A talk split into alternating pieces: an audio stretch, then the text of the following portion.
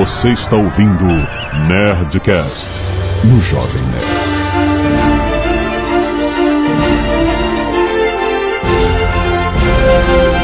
Lambda, lambda, lambda, nerds! Aqui é Alexandre Antônio, Jovem Nerd. Em meus mundos ninguém pode voar nem ter teleporte. Eduardo Spor, só aqui no meu mundinho. Aqui é Leonel Caldela e eu prefiro destruir mundos. Aqui é André Bianco transmitindo diretamente do mundo de Osasco para toda a galáxia.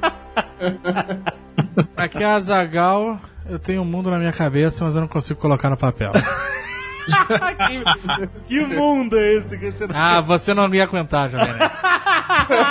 Você seria incapaz.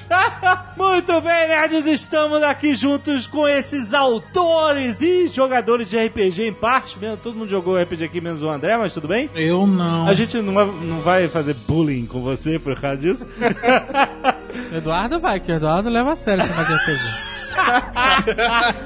Sou mestre de RPG autor. Isso aí. Mas nós vamos falar sobre criação de mundos. Sim, isso sobre a perspectiva de quem joga RPG, sobre a perspectiva de quem escreve histórias, sobre a perspectiva de quadrinhos e de outros autores. O que é mais interessante, o que é mais difícil? Quais são os desafios de você criar um mundo próprio seu? Faremos um Nerdcast mundano, Jovem Nerd.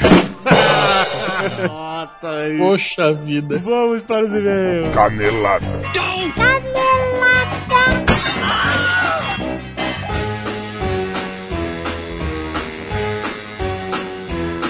Muito bem, acabamos para mais uma semana de e-mails. É Cabelada Zona de Gás. Vamos. Azagal, um recado patrocinado para pessoas que gostam de viajar e encontrar passagens aéreas baratas. Sim. Ninguém que vai viajar procura. Eu, eu quero achar uma passagem cara hoje. Não, acho que Ninguém.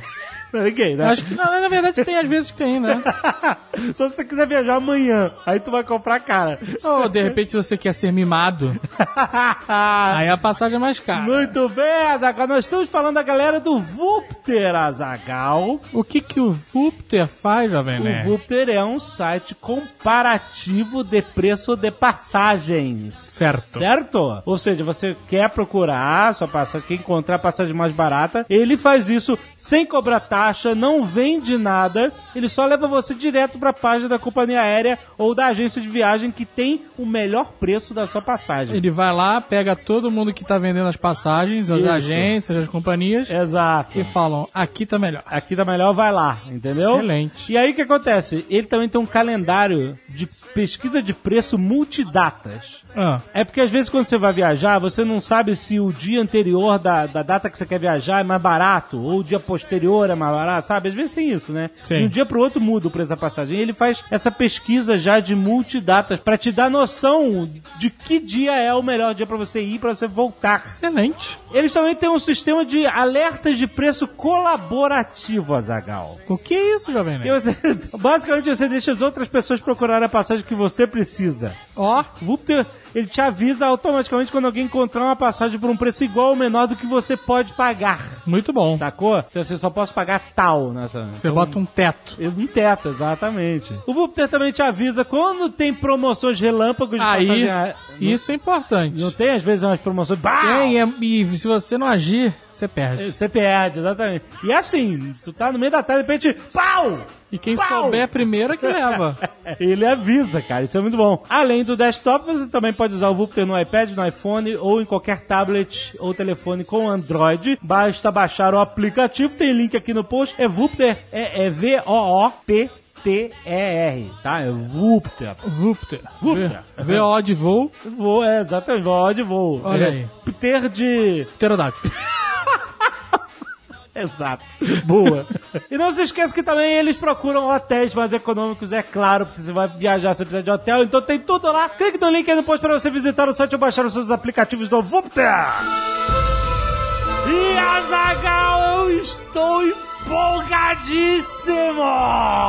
É hoje, Jovem Nerd. É hoje já está à venda a lenda de Ravgranor, Azagal! É isso aí, é o universo das crônicas de Ganor Cara, expandindo seus domínios. tomando vida de uma forma espetacular, com a autoria de Leonel Caldela, um mestre da fantasia nacional, cara. O cara é foda. Eu vou falar pra você. Eu fico feliz quando a gente faz uns projetos fodas. Não é? E esse foi um projeto foda. Puta que. A gente, assim, olha, gente, sério. Quando a gente teve a ideia de fazer esse livro, a gente não sabia o que esperar, cara. A gente podia ser qualquer merda. É fato. não é? Podia ser uma merda. A gente falou, puta, não dá. A história não podia ficar boa, não podia É. ficar como a gente queria e tal. Mas, cara, nós fomos surpreendidos, cara. Mais uma vez. Que livro maneiro, cara! É muito maneiro. Lembrando, não precisa conhecer nada. Não precisa ter ouvido um minuto do Nerdcast de RPG ou ter lido a Crônica de Gano lá, o livro ilustrado. Não precisa conhecer nada. O cara pode estar zerado e você vai entender e vai curtir o livro, cara. Se você é um fã de aventuras fantásticas medievais, Exato. esse livro é pra você. Agora é claro que se você ouviu, você faz parte dos milhões que ouviram Sim. o Nerdcast especial de RPG Crônicas de Gunner. Sim. Vai ter coisinhas ali pra você no livro. É claro, é É, o cara que não ouviu não perde nada, mas quem ouviu ganha. ganha. Com certeza. Cara, livro fantástico. Ele Quantas vai- páginas, Jovem Nerd? 320 páginas. Mas é uma história curta? Não, esse é o volume 1, Azaghal. volume 1, O Garoto Cabra. Ah, por que o garoto cabra, Jovem Nerd? Que nome esquisito. É, teve gente falando assim, por que não o garoto bode, né? Porque, porque cabra? Não, tem uma explicação, tá no livro.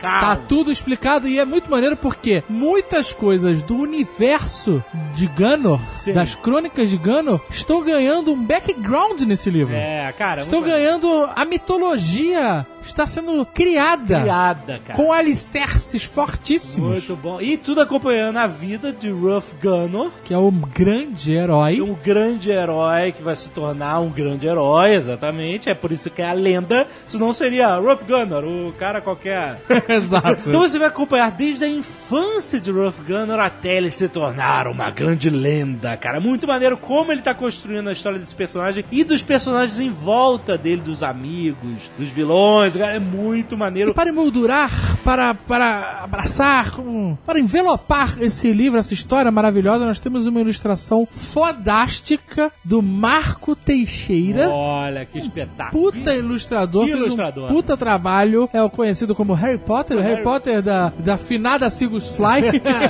Harry Potter da Koi Factory. agora da Toy Factory, sim, agora da Red Books.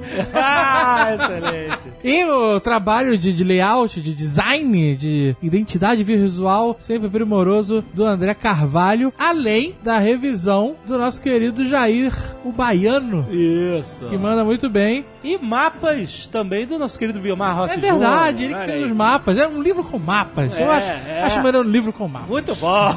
Dá uma credibilidade. É, o livro medieval tem que ter mapa. Então, meu querido, se você já está empolgado como eu estou aqui, já quer garantir o seu, tem link no post ou vai lá na Nerd Store e compra. Se você ainda tá na dúvida, você não perde por esperar. Fi- até o final desse programa, eu garanto. É. Você vai ter o seu. E eu dou aqui a minha palavra de Azagal de novo. É, olha. Pode comprar, pode ler. Se não gostar, eu devolvo o dinheiro. Olha aí, Azaghal! Tô falando, eu sei o que, que a gente fez, cara. Eu li o livro várias vezes e não conseguia parar de ler, mano. Se o cara não gostar e não tiver maltratado o livro. Porque às vezes o cara escola o livro, né? Pera aí, o cara tem que ser convincente, senão ele É, vai chegar... e eu não gostei que eu quero meu dinheiro de volta e acabou. Não. Por quê? Mas eu devolvo a grana do cara. Eu duvido. O cara vai falar, eu quero outro. Cadê o segundo volume? Manda lá nessa porra. O cara vai me dar mais dinheiro. Excelente. Então, muito cara, vá lá e garanta o seu A Lenda de Huff Gunner, o Garoto Cabra. Excelente. E se você não quiser ouvir os e-mails e recados do último Nerdcast, você pode pular diretamente para... 20 minutos e não se esqueça de usar fones de ouvido. Muito bem, Azagal. Quero começar agradecendo, como toda semana fazemos aqui, as pessoas que doaram sangue e salvaram vidas. Foram muitas essa semana. Muitas. Primeiro nós temos dois pedidos de doação de sangue, um para Carmen Judite Teodoro Wankler e outro para Isabela Cravinho Rodrigues, pessoas que estão precisando, você pode doar no nome delas e tal. Clique aí no post pra você saber mais. Agnes Bonfá Drago do Sangue, muito obrigado. Aline Felicidade, Bruno Leopoldo, Bruno Marques, Carol Cordeiro, Daniel Braga, Daniel Júlio, Davi Santos Andrade, Eduardo Nakashima, Eduardo Santa Rosa, Eduardo Santos, a equipe de rugby, Planalto Rugby Clube, caraca, mais, mais uma equipe de rugby, muito bom. Felipe Fernandes, Fernando Shiraishi, Henrique Covati, Jano Garcia, Júlio Lazarim, Laís Camila da Fonseca, Luiz Damásio, Wilton Dias e Victor Ferruccio. Muito obrigado, galera, que doou sangue essa semana. Continuem doando e mandando suas fotos para cá, para o Nedcast. Temos também a galera que doa cabelos. Cabelo! Não é? Com no caceta da tesoura. Ohana Fiore. Ah. Se ela for parente da Cláudia, Não, não, não ela realmente doou muito cabelo. Essa. É que a Cláudia Ohana tem a cabeça cheia. Sim. Ela tem o cabelo bem espesso. Muito cabelo, exato. O Marcelo M3. É um código isso? O quê? D2, Marcelo D2, Marcelo M3, Puta, não Marcelo X9. Marcelo K9.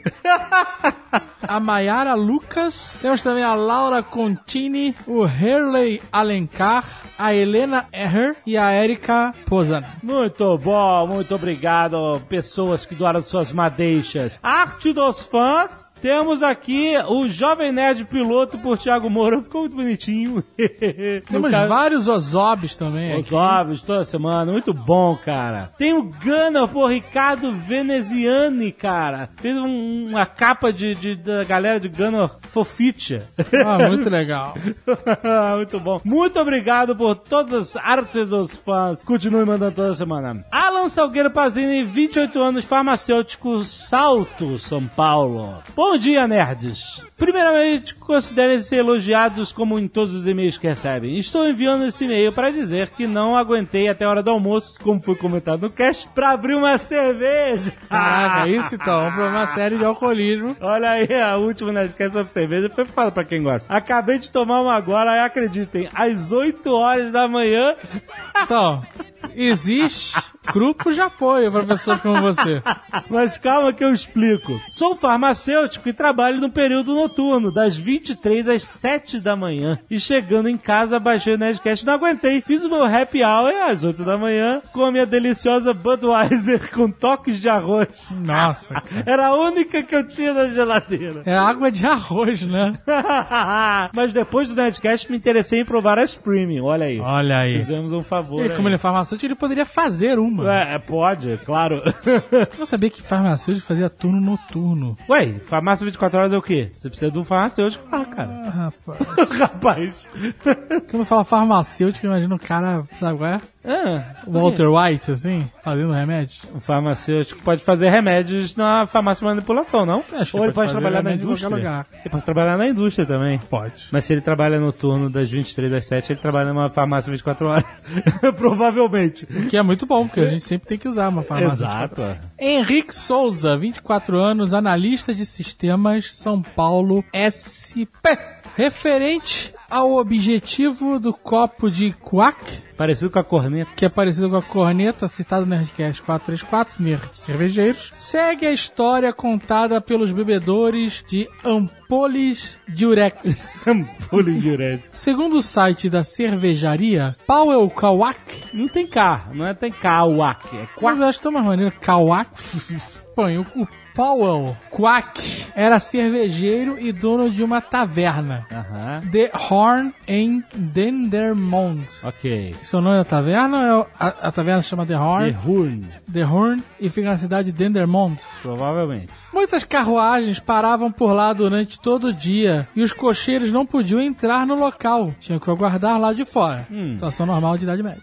Por conta disso, Powell Quack teria desenvolvido um copo com um formato que se encaixava nas carruagens, Ah, permitindo que os cocheiros pudessem tomar sua cerveja com tranquilidade.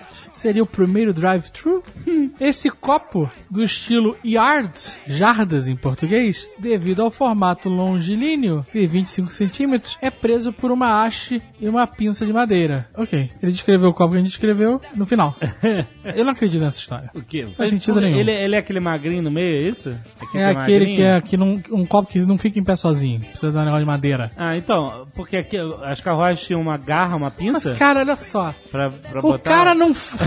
Você acha que o pau é o cuaque perdeu tempo fazendo copo pra cocheiro? Ué, ele vendia pra cocheiro, cara. Não, cara, ele vendia pra quem tava dentro da taverna, o cocheiro tá lá de fora. O cara vendia pra dois públicos. Cara, mas você acha que fazer copo é barato? Não, sei lá, cara. Aí ele fazia o copo e o cocheiro levava o copo dele? não, não, né? Tinha que devolver o copo. Não faz sentido nenhum essa história. Não faz sentido nenhum essa história. Davi Leistering, 26 anos, programador Curitiba, Paraná. Bom, já vou dizendo que não pronunciaram o meu no- sobrenome corretamente, mas estou acostumado. E se Lai- pronunciar? Olha, Leis- Leis- Leistering. E se Leistering. pronunciamos? E agora? Eu não sei, é, mas é possível que tenha errado mesmo. Tô acostumado, além de alguns erros de pronunciação de palavras em alemão, como por exemplo Hofbräu, que as pessoas normalmente falam. Ah, eu, eu pronunciei certo, viu? Normalmente as pessoas falam Hofbrau, né? Mas se, re- se lê Hofbräu. O A, U, com trema no A é, é OI. Mas somos brasileiros, não temos obrigação de pronunciar corretamente tudo fora da nossa língua, tá certo. Tem uma história curiosa da Paulaner Salvator, uma das cervejas mais famosas da Baviera. Bavária é o nome em latim da Baviera, então a Zagal pode usar. Eu vou tentar encurtar a história o mais possível. No século XVII, os monges da ordem dos Paulino, as Orden del Paulaner, Orden der Paulaner. ah, não! Voltou o Padre Azagal, ressuscitado depois de tanto tempo. Só, só um, um, um tostão. Um tostão agora com esse microfone novo. Bom, então, eles tinham uma regra rígida de jejum, da qual não podiam comer nenhum tipo de comida sólida, mas a cerveja era liberada por ser líquida. Ah, igreja. Como antigamente a cerveja não era filtrada, então possuía bastante calorias e ajudava a enfrentar o jejum. Mas para poder produzir cerveja do mosteiro era necessário de uma aprovação papal. Então os paulinos enviaram a Roma um barril da cerveja para mostrar à cúpula da igreja que ela era muito boa, esperando ser concedida a aprovação. No meio da viagem, por causa do balanço do transporte entre os Alpes, em pleno verão, chegou o Papa a cerveja totalmente estragada. Caceta. Ele provou aquele líquido quente e azedo e viu que a cerveja era horrível. E assim não iria interferir na salvação dos monges. Então permitiu sua produção se quisessem. E daí surgiu a Paulaner Salvator. O nome Salvator não tem relação nenhuma ao Papa. Era apenas uma homenagem ao santo Franz from Paola ou Francisco de Paula. Entendi a história. O Papa achou uma merda, mas deixou mesmo assim? Não faz sentido nenhum. Não faz sentido nenhum essa história. É igual a outra da carroça. É uma merda, mas pode fazer? Eu não quero ir lá. Eu não entendi. Não isso. faz sentido nenhum. É que tá Todo mundo bêbado escrevendo. bêbado escrevendo essa porra. Ana Rocha, 26 anos, jornalista. Stanford, Ó. Califórnia, United States. Olha aí. Aí cagou a regra forte aqui. Por quê? Botou crachá, botou a cara Mas, crachá. mas todo mundo tem que dizer onde mora. Ela, ela também disse. Ok, tá bom. Olá, nerds. Morei na Bélgica, toma mais um. Ah, agora é agora sim. na tua cara. Agora sim. Morei na Bélgica Flamenga entre 2012 e 2013. E pasmem, cheguei à autodeclarada capital mundial da cerveja sem jamais ter provado sequer uma Kaiser ou algo que o valha. 13 meses na região me renderam os mais absurdos micos, começando pelo clássico. Mas como eu posso ter virado monga? A é menina monstra no meio da festa da empresa se eu só beber duas cervejas. Ela diz aqui que tomou uma cerveja trapiche, por isso ela virou uma monga. Duas cervejas Não é monja? Será que não foi monja que ela quis dizer? Não, eu acho que ela quer estar se referindo à- àquela monga. Como é que era o nome dela? Era por aí. Então. tá bom. Mas enfim, lhes escrevo, depois de cagar essa regra foda, para contar o mico que mais me envergonhou dentre todos. O que ele tá querendo dizer? Que ela não, não bebia e aí aprendeu a beber na Bélgica Virou e uma ela maluca, uma alcoólatra. ficava loucaça? A história é a seguinte, vejam só. Diz mais a respeito ao copo de cerveja do que ao seu teor alcoólico. Não. O motivo do copo. Ah, Lá vem o copo de Quack de novo.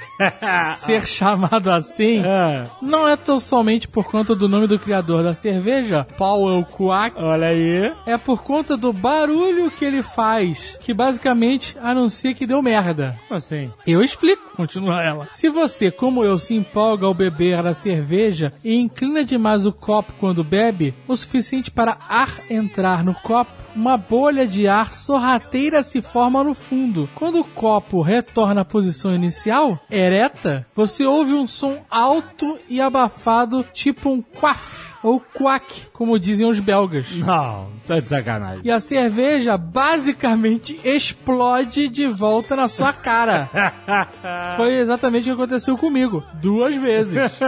Portanto, muita calma nessa hora. Os sacanas dos belgas só lhe contam que esse é o motivo de chamarem o copo quack depois. Mas calma aí, o nome, Do do cara, o nome do cara era Quack também? Era. E aí foi uma coincidência do caralho que o negócio fazia um barulho. quack. Essas histórias não estão fazendo sentido nenhum. Caraca, cara, tá bom, galera. Go home, you're drunk, cara.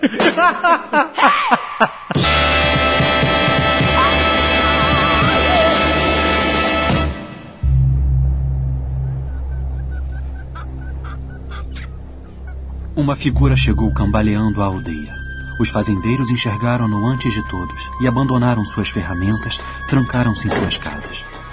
Em seguida, dois guardas avistaram o recém-chegado e correram para dar um alarme silencioso.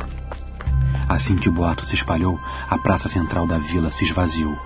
A oficina do sapateiro fechou as portas, todos saíram da taverna. Um acólito recebeu a notícia dos dois guardas e avisou o prior.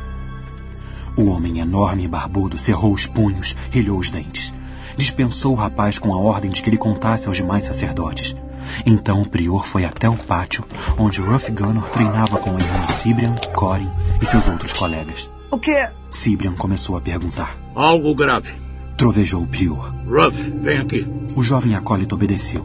Foi até o prior, gotejando suor. Corin, mesmo sem ser convidado, seguiu-o.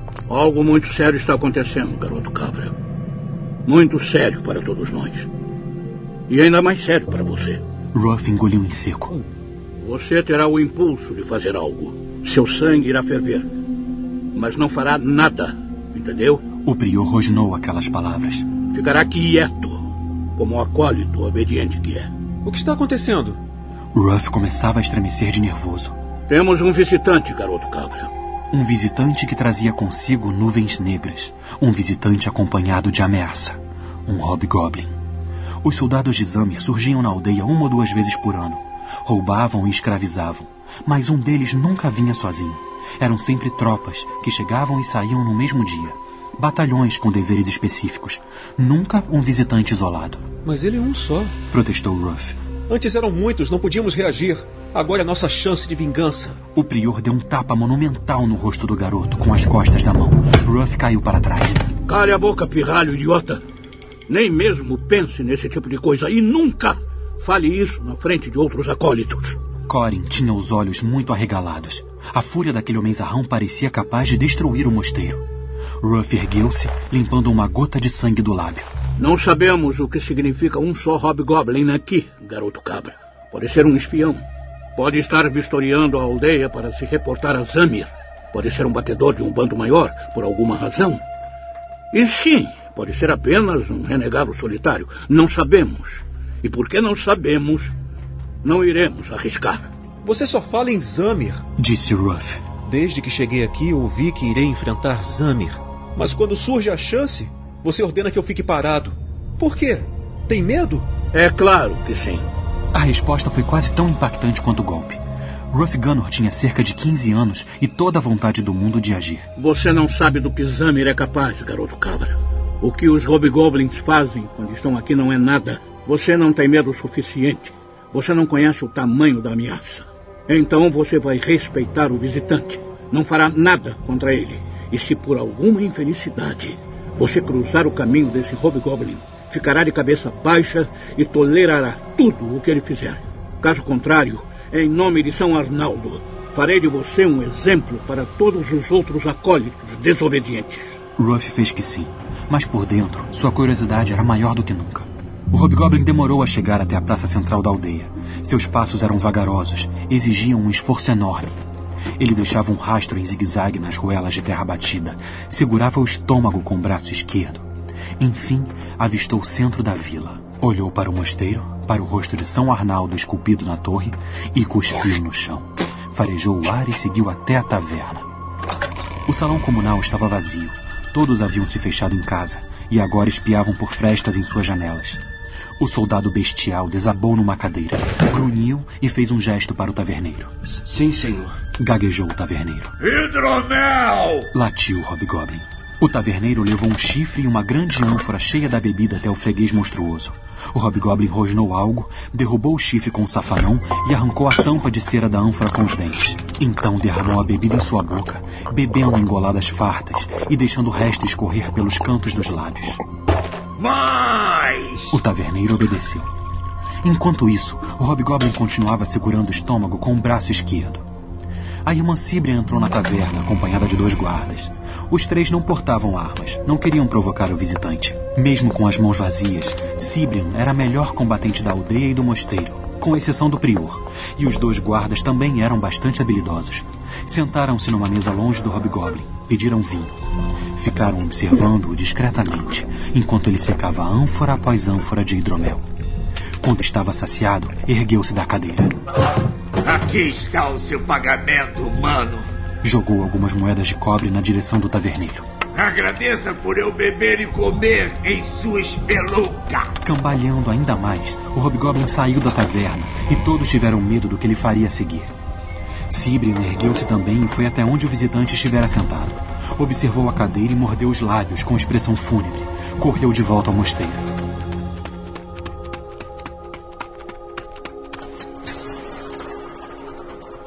A cadeira estava encharcada de sangue.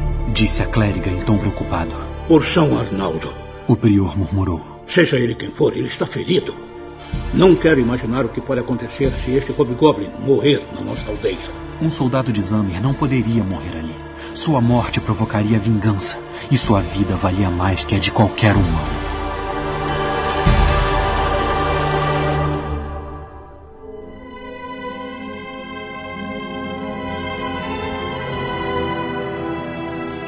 Eu acho que a gente tinha que começar falando do grande mestre Tolkien, que criou o mundo que todo mundo conhece. Então, se você não leu o livro, você viu os filmes e tal, já sabe mais ou menos do que a gente tá falando. Tem gente que não viu, e aí? Porra, né? Estaria escutando o Nerdcast? essa Talvez, pessoa? talvez, Tá bom. talvez. Você tá julgando Tá agora? bom, então pule diretamente para. não, mas acho que vale a pena ouvir, mesmo quem não conhece. Porque o Tolkien era um linguista, era um acadêmico, um cara apaixonado por estudo de linguagem. Ele devia ter algum grau de, né? De língua? Algum tipo de. Algum grau de Sheldon. É, algum grau de, de, né, de coisa na cabeça, né? Um nerd, cara. Ele era um puta Eu nerd. não sei, Era, cara. cara, é Alguém super- jogou uma caixa de fósforo na frente dele pra ver? jogou os palitos. Joga os palitos no chão, vê o que que é. Botou 37. Não sei, Então, cara. Ele era um cara fantástico e era tão apaixonado por línguas que ele criou, começou a criar suas próprias línguas, né? O, o élfico, o sindarim. e- Mas o que eu saiba, Alexandre, desculpa te interrompendo aí, é, pelo que eu, que eu saiba também, é, é, dizem que ele criou, né, esses, na verdade, esses povos para encaixar nas linguagens Sim, sim. que sim. ele tinha criado antes, né? É. O que é bem interessante também é você observar, já que a gente tá falando de Tolkien, é observar como é que o mundo dele, fantástico, faz sentido, tá? Então, é um mundo de, vamos dizer assim, de uma fantasia muito apurada, onde a criação do mundo é, é completamente mágica, né? É completamente conto de fadas. Então, é completamente natural que as criaturas mais fodas desse mundo sejam elfos, né? Elfos fadas, né? É, isso é legal a gente pensar quando a gente cria mundo, aí vou puxar uma outra coisa também, quando a gente pode pegar, por exemplo, a criação da Ereboriana, do Conan, né? Do Robert. Howard, que ele cria uma coisa mais baseada na criação científica da Terra. E a raça mais foda é o nosso amigo lá, o Tuz Ladum, que é o Homem-Serpente. Por quê? Porque os répteis vieram antes de nós. Então, o que eu acho bacana é quando a gente já cria um mundo que foi muito coerente com a visão do Tolkien, né? E no caso, usando essas duas comparações. Vertentes. É, é você pensar nessa coerência, né? Então, vamos fazer uma criação, é uma coisa conto de fadas. Então, a é. criação do Tolkien, ela é toda fantástica, né? Ela é mitológica, né? Por assim se dizer. Mitológica. E bíblica, E né? bíblica, né? Totalmente bíblica. É, mas o universo, mas no ali. uni- exato, no universo não, não existe ciência e não existe a, a contradição daquilo. É aquilo porque a magia está instaurada até então, né? Sim, sim. Você, você Exato. vive e percebe ela e as criaturas que fazem parte dessa mitologia, elas são presentes, né? Então, a- então a mitologia é fato. Porque, por exemplo, o nosso mundo que nós vivemos, que nós conhecemos, pode ter sido criado por alguém, e nós podemos ser só personagens dessa história. Já, imagina- já pensou isso? Eu pensava isso quando era criança, eu ficava Seria- extremamente bolado com isso. Seria ca é, caidíssimo, né? O cara acorda e acabou. Então, mas no mundo que a gente vive hoje, você tem pelo menos duas vertentes conflitantes, dependendo da crença ou não de cada um, certo? Ah. Certo. Tem gente que acredita que o mundo foi criado por Deus. Ah, você tá falando de ciência e religião. É, exatamente. Só que eu falei de uma forma mais rebuscada e você não conseguiu compreender. Né? Mas é legal por causa disso. No mundo Tolkien é isso e acabou. Exatamente. é essa não tem- maneira e, tá, e é isso. E não tem o cara que duvida e, e acredita em outra coisa. Todos, todos, porque todos eh, vêm de lá. é, exatamente. Né? Tanto o cara ruim, quanto o cara bom, quanto o cara que tá whatever, todos eles vieram do mesmo lugar. A fantasia e a magia é tão presente que elas são a realidade e a Exato. ciência do lugar. A própria né? evolução das raças, né, cara? Que na verdade, assim, é, algumas raças vieram a partir da corrupção de outras. Então isso. E não tem é, religião lá dentro? ah, tem os deuses, né? Tem os deuses, né? É, mas ele. é- Mas a religião ela, é- ela é diferente, engraçado do Tolkien, é isso, né? Ela na Terra-média de hoje, né? Assim, de hoje, da era. Uhum, Da terceira era. Da terceira era, ela é mais vivida do que cultuada, eu acho. É verdade, sim, Hum, sim. né? Totalmente vivida. É uma parada mais de índio, sabe qual é? o índio, o índio não cultua a, a religião dele, que qualquer que seja lá. Ele vive a parada. É, mesmo O porque. espiritismo do índio, a parada da, de- da natureza e dos poderes e sei lá o que, ele tá vivendo aquilo diariamente, não é agora eu vou rezar, sabe qual é? Sim. É, é- faz parte do dia dele. Ou agora eu vou acordar as pessoas sete horas da manhã no domingo, tocando a campainha pra dizer: é, venham pra minha igreja. Isso acontece em Osasco, sete horas da manhã do domingo. Let there be light.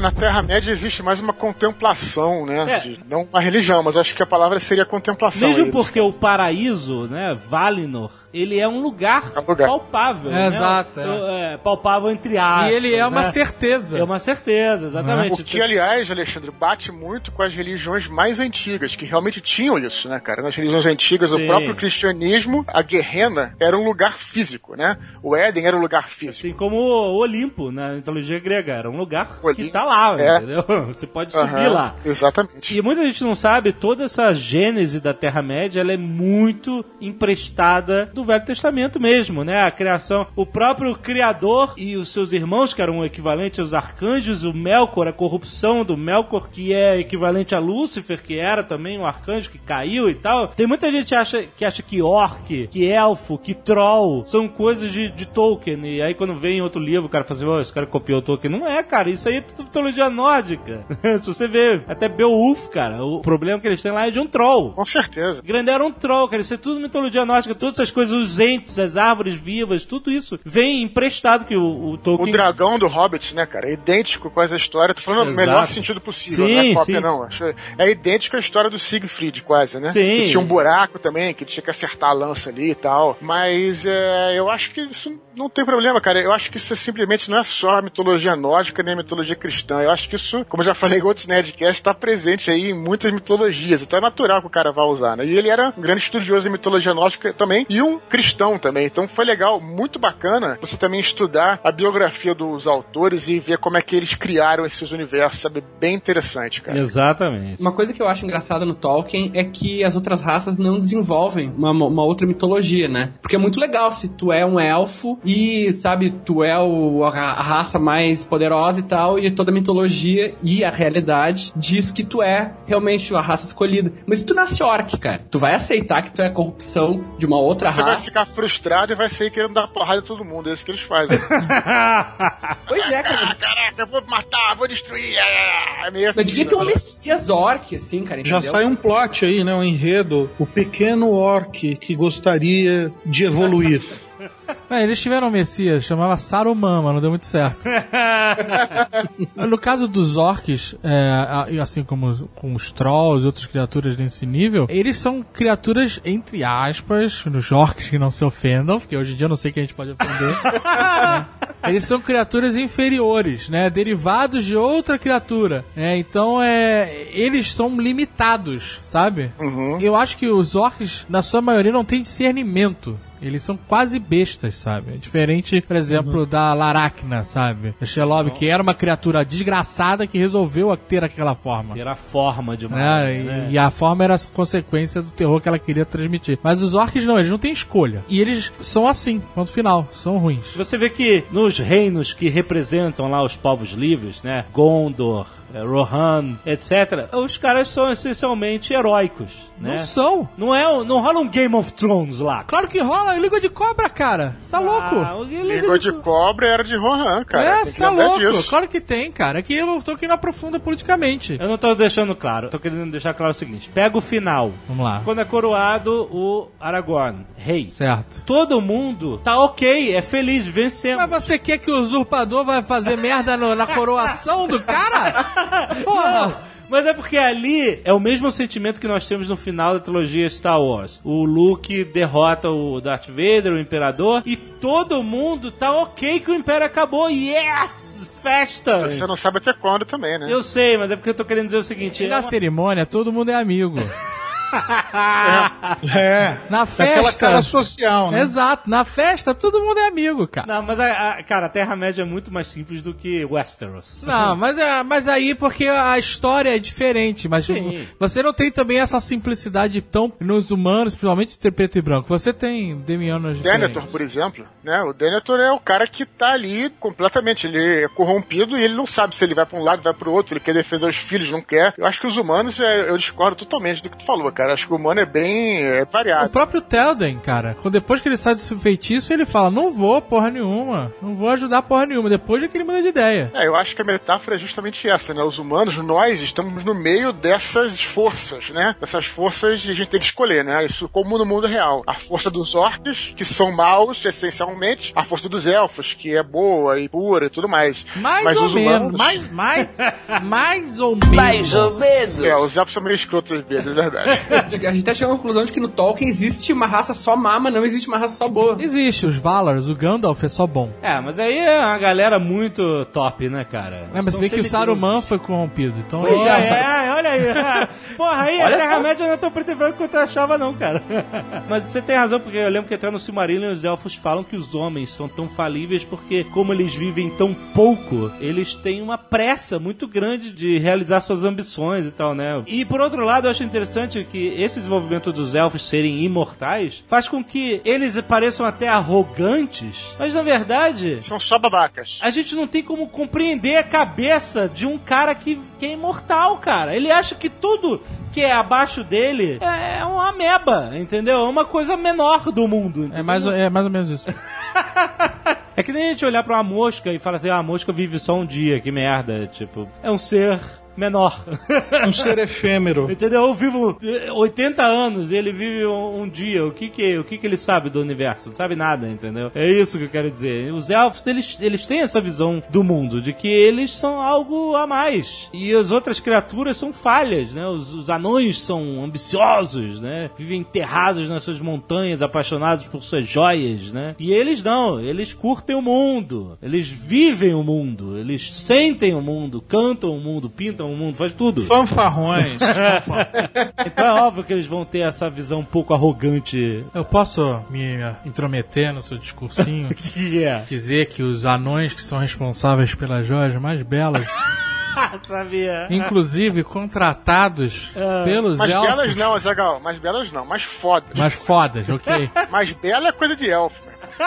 Inclusive contratados pelos elfos para produzirem suas maiores relíquias. É, aham. Quando você diz que os elfos pintam o mundo, mas quem dá a graça são os anões. Let there be light.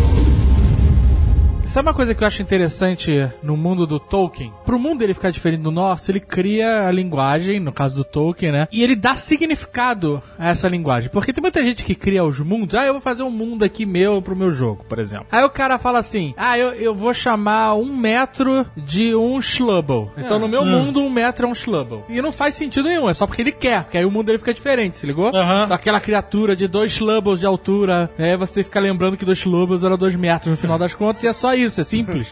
né? Isso é muito pobre, isso não é um mundo rico, né? Aham. Você simplesmente mudar o nome de coisas que você já conhece. Sim. Ao mesmo tempo, tem gente que cria mundos onde eles mudam as coisas. Por exemplo, um metro são 4,5 teraquex. Sim. Sacou?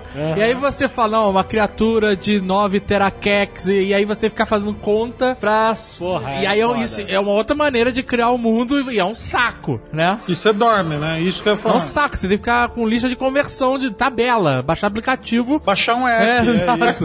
O Tolkien, ele cria isso na linguagem, só que funciona muito bem. Porque, por exemplo, vou dar um exemplo aqui. Você tem as- os morros, né, ou as colinas da Terra-média. Sim. Toda colina começa com o nome de Amon. Isso. É, isso é E uma das mesmo. línguas lá. Sim. Aham. Então você tem Amon Root ou Amon Ereb. Sim. que Significa colina do careca, ou É, a Ele colina. inventou um nome qualquer. Ele não Existe uma inventou, ele. Amon é colina. Sim. E aí, a- e aí o nome passa a ser a colina disso, a colina daquilo. Só que isso acontece com tudo. Então as coisas não ficam gratuitas. É maneiro você acaba descobrindo isso depois. É. algo extra do universo do Tolkien. Isso é que é maneiro no universo dele. Você, ah, beleza, os caras estão em Amon Sur. E aí depois, quando você começa a entender, vai né, ler Silmarillion, ou vai ler sobre Tolkien, você caralho, Amon é colina. Então por isso que tudo é Amon Sur, Amon não sei o que lá, porque é coluna do não sei aonde. A gente fica se achando linguista, né? É maneiro isso. É como se você fosse um personagem e soubesse aquela língua no mundo, né? É muito foda. Não, e é por isso que a Terra-média é tão fascinante. Assim como a palavra Minas é torre, né? Então, Minas Morgul é a torre da magia negra, que Morgul é a magia negra, entendeu? Fala essas coisas não, Alexandre. É muito negativo, cara. Minas Ithil é a, a, a torre da lua crescente, da Rising Moon, né, cara? E claro que Minas Tirith, que é a cidade famosa, significa a torre da guarda, né? Então, assim, é todas essas palavras, é, isso em Sindarin, né, da língua E élfica. eu só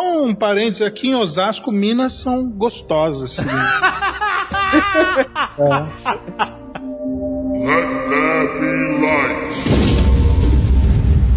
Uma coisa interessante da gente falar é sobre quando você cria um mundo, o que, que você vai trazer do mundo real. Por exemplo, a Terra-média. O Tolkien dizia que fa- ela fazia parte da Terra, do nosso planeta, numa era mítica, né? Tipo. É, eu já, já li isso também. é. Mais de 6 mil anos atrás, uma coisa pré-bíblica, né? É óbvio que você olha o mapa da Terra-média e você não reconhece a geografia, a topografia da coisa com nada que a gente. dos nossos mapas reais. Será que Mas- a Terra-média é Atlântida, Dudu?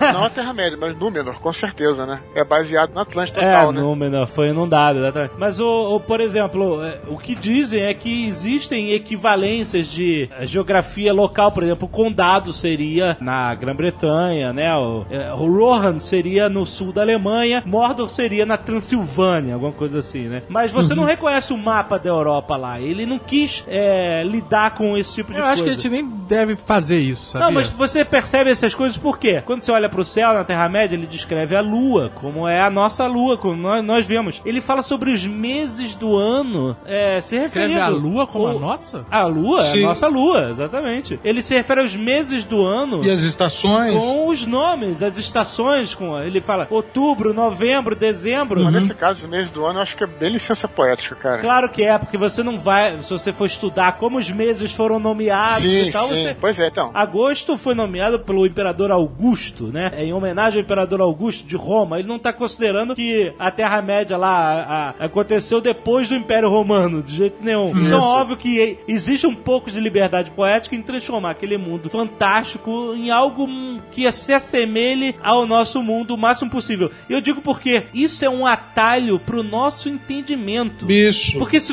justamente se você for dizer que um metro não é um metro, um metro é um Schlebel, que na verdade equivale a 3,14 metros, você vai confundir o leitor quando ele não precisa ser confundido. É, informações básicas não precisam ser aprendidas para que você entre na história emocional que está acontecendo ali, né? Então você usa esses atalhos, essas licenças poéticas para facilitar o entendimento do cara, né? Exato. Se você apaga demais a significação das coisas, você promove uma desterritorialização muito brutal e o seu leitor fica perdido. Ele fica mais tempo tentando se territorializar ali dentro do que você está narrando Exato. do que entendendo, absorvendo ou curtindo a narrativa. O enredo que você está propondo, se a pessoa vai conseguir ou não pegar aquele anel, se o vampiro vai conseguir ou não se esconder da, da luz do sol é, a tempo. Então você vai usar os signos, tem que manter esse patrimônio do significado, né? Você chama grama de grama, o morro de morro, e aí vamos indo, entendeu? Mas coloca todo um contexto doido, né? Não, eu vou te falar como leitor, já passei por isso. Teve um livro que eu gostei de ler, mas eu ficava sofrendo, entre aspas, com essa parada dos nomes diferenciados que no final não faziam diferença nenhuma pra história É. e acabavam tornando a leitura, entre aspas, mais difícil. Porque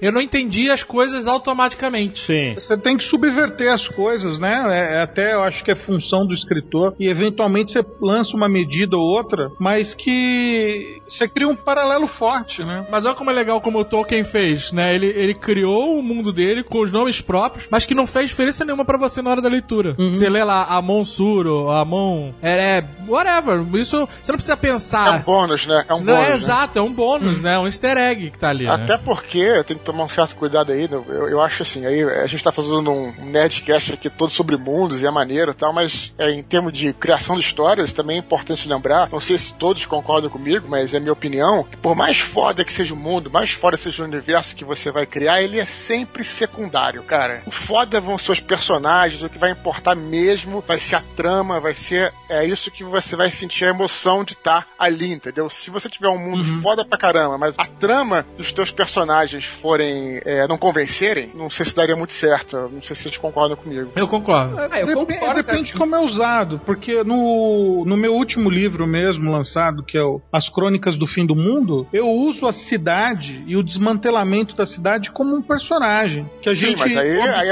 cidade é um personagem diferente. através Aí das, sim. das pessoas, dessas crônicas, né? Essas pessoas refletindo, sentindo e vivendo esse desmantelamento do mundo, porque acaba o mundo, metade do mundo se adormece e da metade fica acordada se divide na- de novo, metade vira vampiro e metade continua humano. Eles precisam fugir da cidade, né? E esse desmantelamento da cidade é um personagem, a cidade é um É, personagem. você, que você transformou, né, é, a, a cidade num personagem, assim como a gente pode dar o exemplo do Silmarillion, que eu acho foda, eu acho um livro foda pra caramba. Você começa a ler, você começa a ler e tal, mas quando é que o Silmarillion se torna foda? Fica foda mesmo quando você entra na história do Beren, por exemplo, que vai lá e peita o cara lá, quando o Fingolfin vai enfrentar o Morgoth, né, cara, que peita o cara mesmo, vai pra porrada, é elfo, meu irmão, é o bicho gigante, dá aqueles pulos, aí que vai dizer, Claro que é foda a criação, mas é, a emoção tá através dos personagens, é, pelo menos a minha opinião, né? É, então quando você transforma um personagem, mesmo como o André, que transformou a cidade num personagem, mas é, eu acho que é legal, mas isso que é importante. Então em talvez Lost, em Lost, Eduardo Spor, a Lost, ilha era um personagem.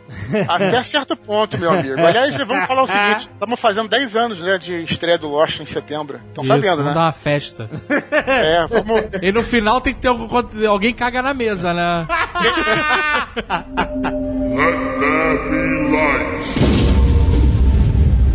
Mas sobre esse negócio de pegar emprestado isso, aquilo do mundo, é interessante. Por exemplo, uma coisa que a gente vê muito nos quadrinhos. Quem lê quadrinhos de super-herói ou quem já leu vai lembrar. O mundo dos quadrinhos, geralmente da Marvel e da DC, estamos falando aqui, É em Nova York. Sei, tudo acontece em Nova. Mas fora isso, o mundo é sempre igual ao nosso mundo. Porque os quadrinhos estão sempre refletindo situações é, e trabalhando situações em que a gente vive. Então, por exemplo, é, aconteceu a Guerra do Golfo, aconteceu a Segunda Guerra Mundial. Na- Na época da Segunda Guerra Mundial, quando o Capitão América surgiu nos quadrinhos, ele enfrentava o Hitler, né? Existia todo o mundo real com essa pitadinha a mais da fantasia dos super-heróis. Mas as pessoas não param pra pensar que, por exemplo, se o super-homem existisse de verdade, a história do mundo seria diferente do que a gente conhece, né? Com certeza. Muito diferente. Não seria igual, só que com o super-homem e alguns monstros mágicos e pandimensionais ou qualquer porra assim. Não, pra começar você teria pelo menos mais uma religião. pelo menos, pelo verdade. menos mais uma. É verdade. Essa discussão é muito louca e leva a muitas permutações como uma parada básica, né? Por que, que certos tipos de vilão só aparecem em Metrópolis, os fodões, e os vilões meio ma- mais máfia, tal, Mais só Sheba. Gotham City. Né? Fiz uma troca e resolve o problema, né? Resolve o problema de Metrópolis, né, cara? E tu enterra Gotham City de vez, né?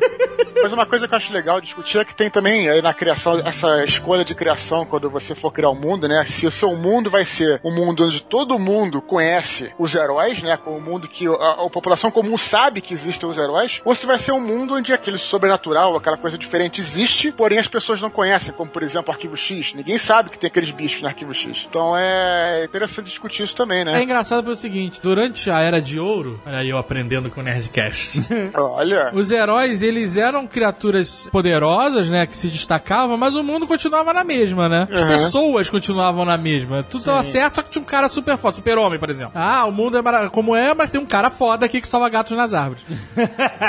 Quando veio o X-Men, houve uma pequena mudança, não no mundo em si, né, historicamente, Na sociedade. mas na sociedade, porque os mutantes É. eles se escondiam, e as pessoas reagiam aos mutantes, nossa, tinha um preconceito. Então você teve uma mudança do mundo em relação àqueles heróis, coisa que não acontecia na Era de Ouro. É lançado por uma discussão social já, né? Isso, já no caso de Watchmen, que eu sei que é por isso que o Jovem Nerd puxou esse tema, aí você tem uma transformação completa do mundo por causa desses personagens diferentes. Exatamente. É, o mundo, a história, como ela é conhecida, se altera por causa da presença desses caras. Principalmente depois do Dr. Manhattan. Isso, e o comportamento social das pessoas também se altera, né? E isso é interessante porque você pega um mundo que já existe e você transforma ele, né? Alan Moore, né, cara? Alan Moore. E- então, isso foi um exercício, por isso que o Watchmen é tão genial, esse foi um exercício absurdo que o Alan Moore fez em desconstruir a cultura dos quadrinhos e adaptar o mundo a ela. Não adaptar, entendeu, os quadrinhos ao mundo, não adaptar o mundo ao- aos heróis. Que, Agora, que olha que interessante, que o, o quadrinho ótimo é foda, né? Não há quem discorde. Pra caralho. Já o filme é uma merda.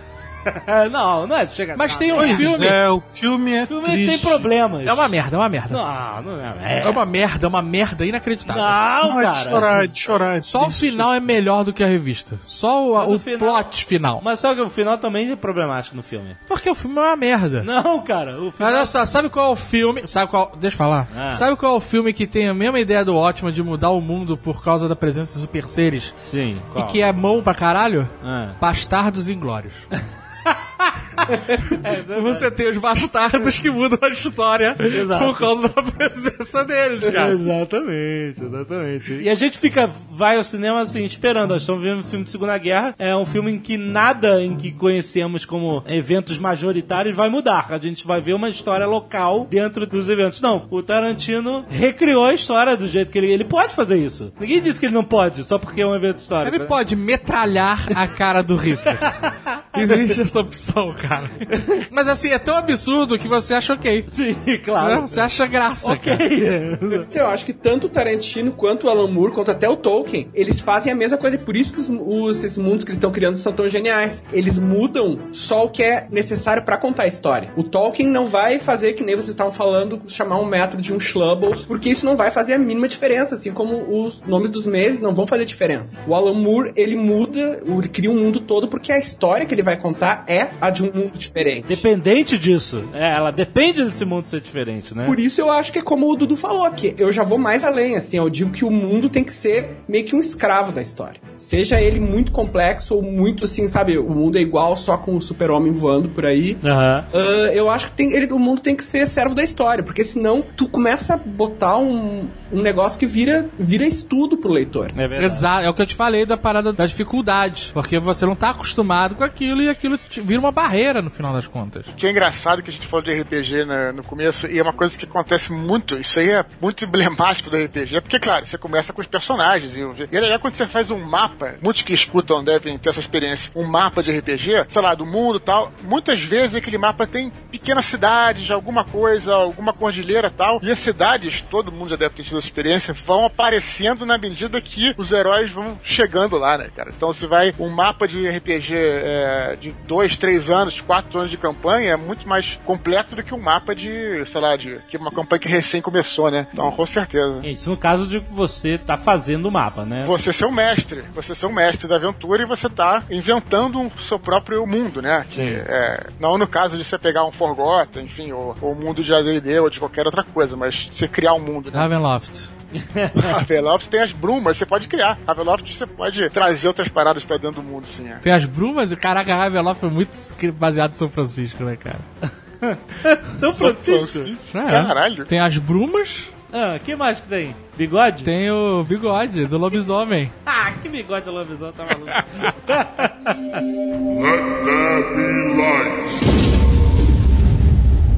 Outro mundo que é famosíssimo, mas é que eu não gosto, que é que foi criado recentemente, que foi o universo Harry Potter. O que eu acho interessante do mundo Harry Potter é que ele é algo Ah. totalmente, assim como o Tolkien, influenciado por outras obras, óbvio. Certo. O que eu notava lendo os livros é que, por exemplo, o universo da J.K. Rowling, ele era muito mais circunstancial do que fundamentado em rocha, como a Terra-média. Porque a Terra-média, cara, o Tolkien, até a Terra-média tem suas incoerências que, se você lê o Contos Inacabados, os outros livros que o filho dele eh, reuniu, ele mesmo Segundo o Azagal, o filho dele que grampeou, né? grampeou Ah, as histórias. ele não fez nada. Não, não, ele reuniu, ele botou em ordem. Mas ele até fala, ele até fala, olha, na obra do Tolkien aqui do meu pai, ele fez esse personagem que morreu, mas depois ele apareceu os anéis, então isso tá incoerente e tal. Ele Tem essas anotações. De qualquer forma, se você ler o Silmarillion, juntar com seus anéis, você vai ver que aquela mitologia tá bem fundamentada, né? As coisas que aconteceram no passado ressoam através dos tempos, estão nas lendas dos personagens lá da Terceira Era, etc. Já no Harry Potter, eu, eu ia notando que as coisas, e isso não é uma crítica, é simplesmente uma, uma forma de criação. As coisas eram criadas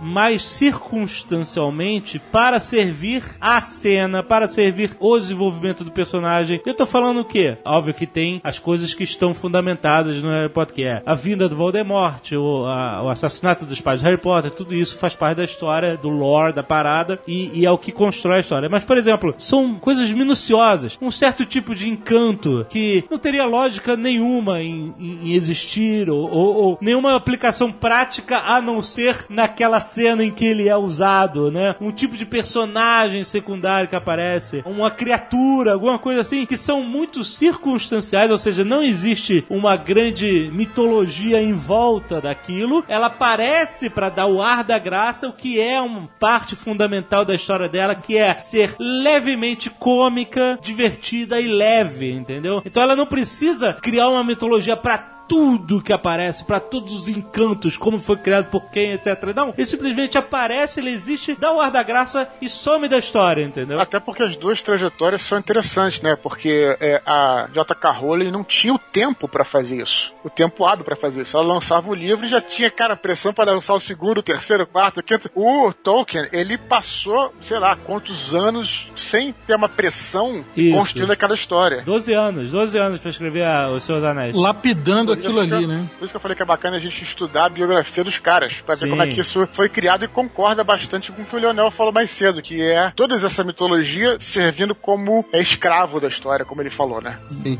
Eu, Mas eu então, acho cara- curioso, é, é, mostrando é, universos similares, não iguais, mas é, eu acho Harry Potter chato pra caramba. Um monte de gente briga comigo quando eu falo isso, mas eu acho paciência. Você é velho, cara. Caraca, olha o André, você não é pra você, Não, cara. Não, mas ve- veja só. Não, cara, mas eu vou defender o Harry Potter também, cara. Não, não, tudo bem, mas veja só que eu, eu acho muito doido, da mesma época, eu acho, não sei, mas aquele Desventuras em série, o filme. Sim, sim, sim, sim. Comparado a- ao Harry Potter, ao menos todo o universo. É claro que é todo um mundo inventado na- na- no, no- no Harry Potter. Até é brilhante, porque tem tanta gente que adora aquilo. Mas no Desventuras em série, você vê que todos os cenários convergem pro tema da história, né? Desventuras.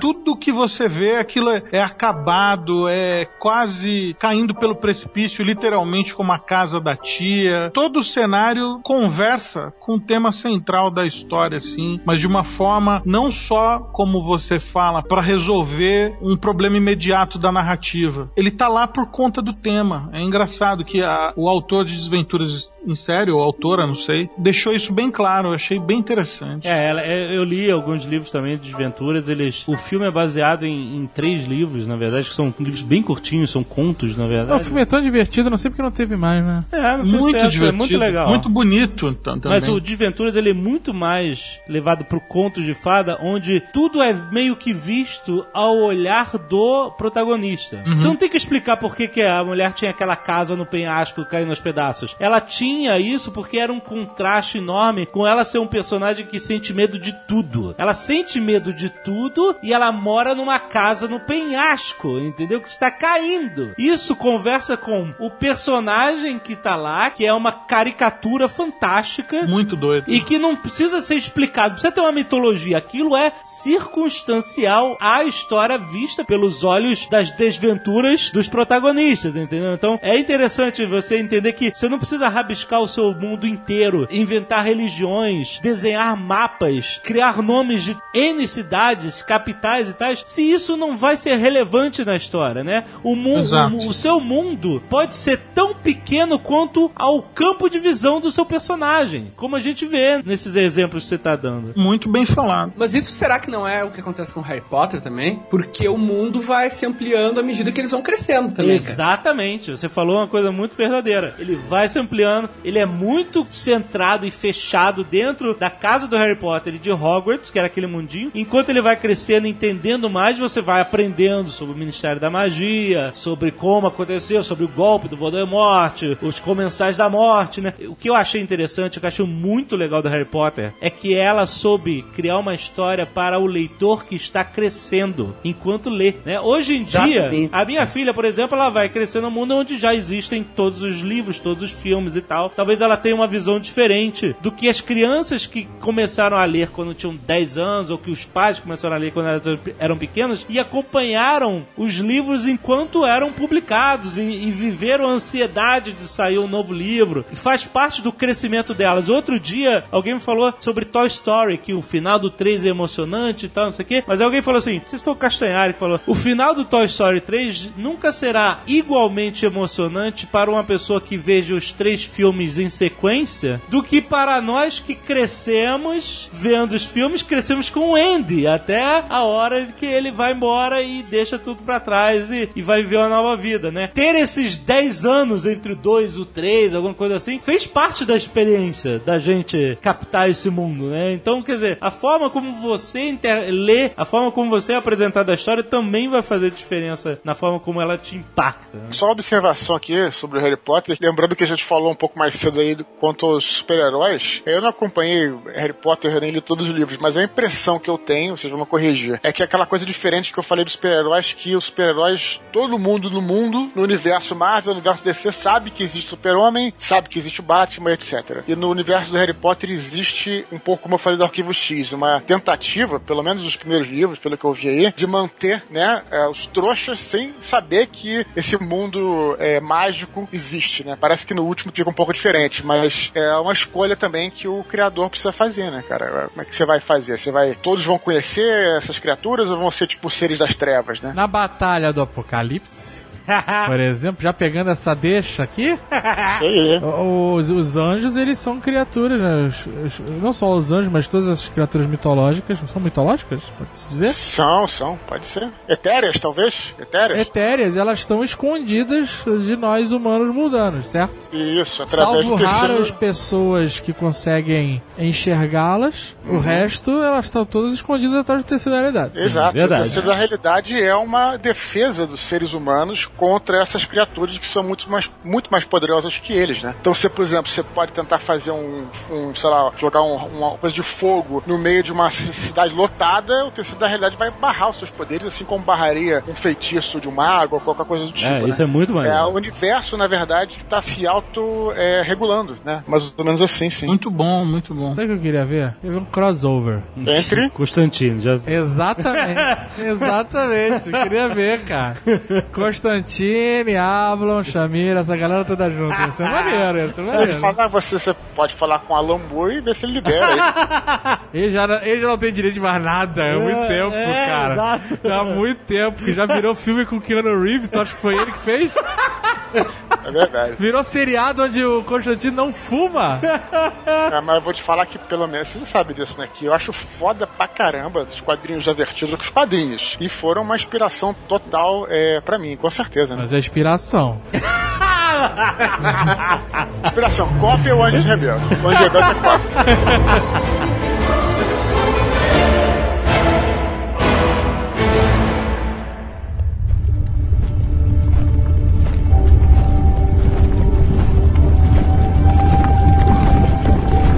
Chão sob o mosteiro tremeu ante o peso dos hobgoblins do lado de fora.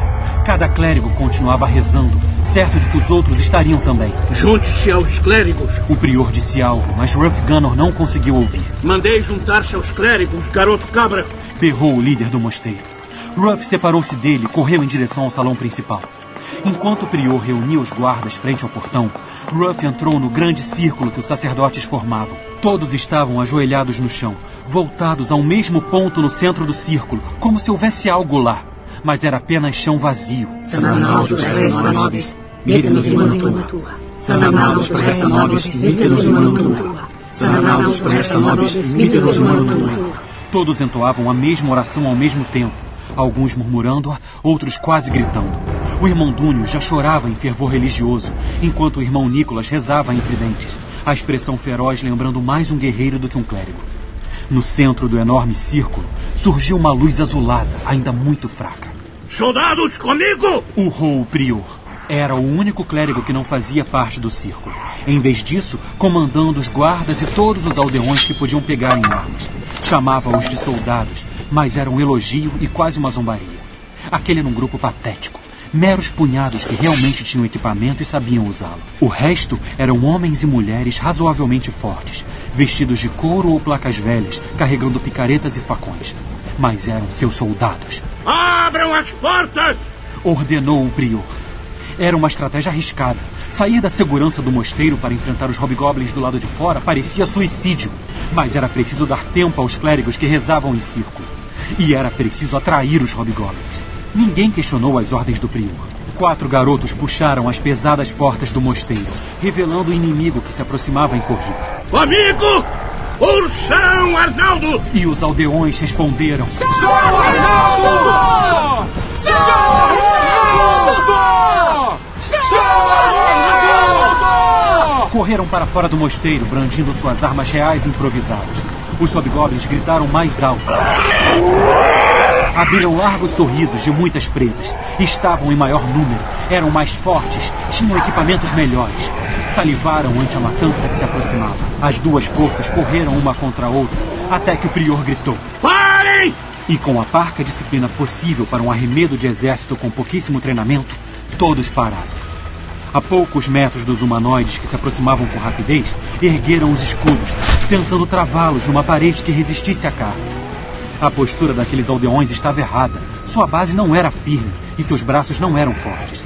Mas, no centro da linha de frente, estava o prior. E Corin estava logo ao seu lado, protegendo-o com o próprio escudo e rilhando os dentes, preparando-se para o impacto. Dentro do mosteiro, a reza aumentava de fervor. Sanamados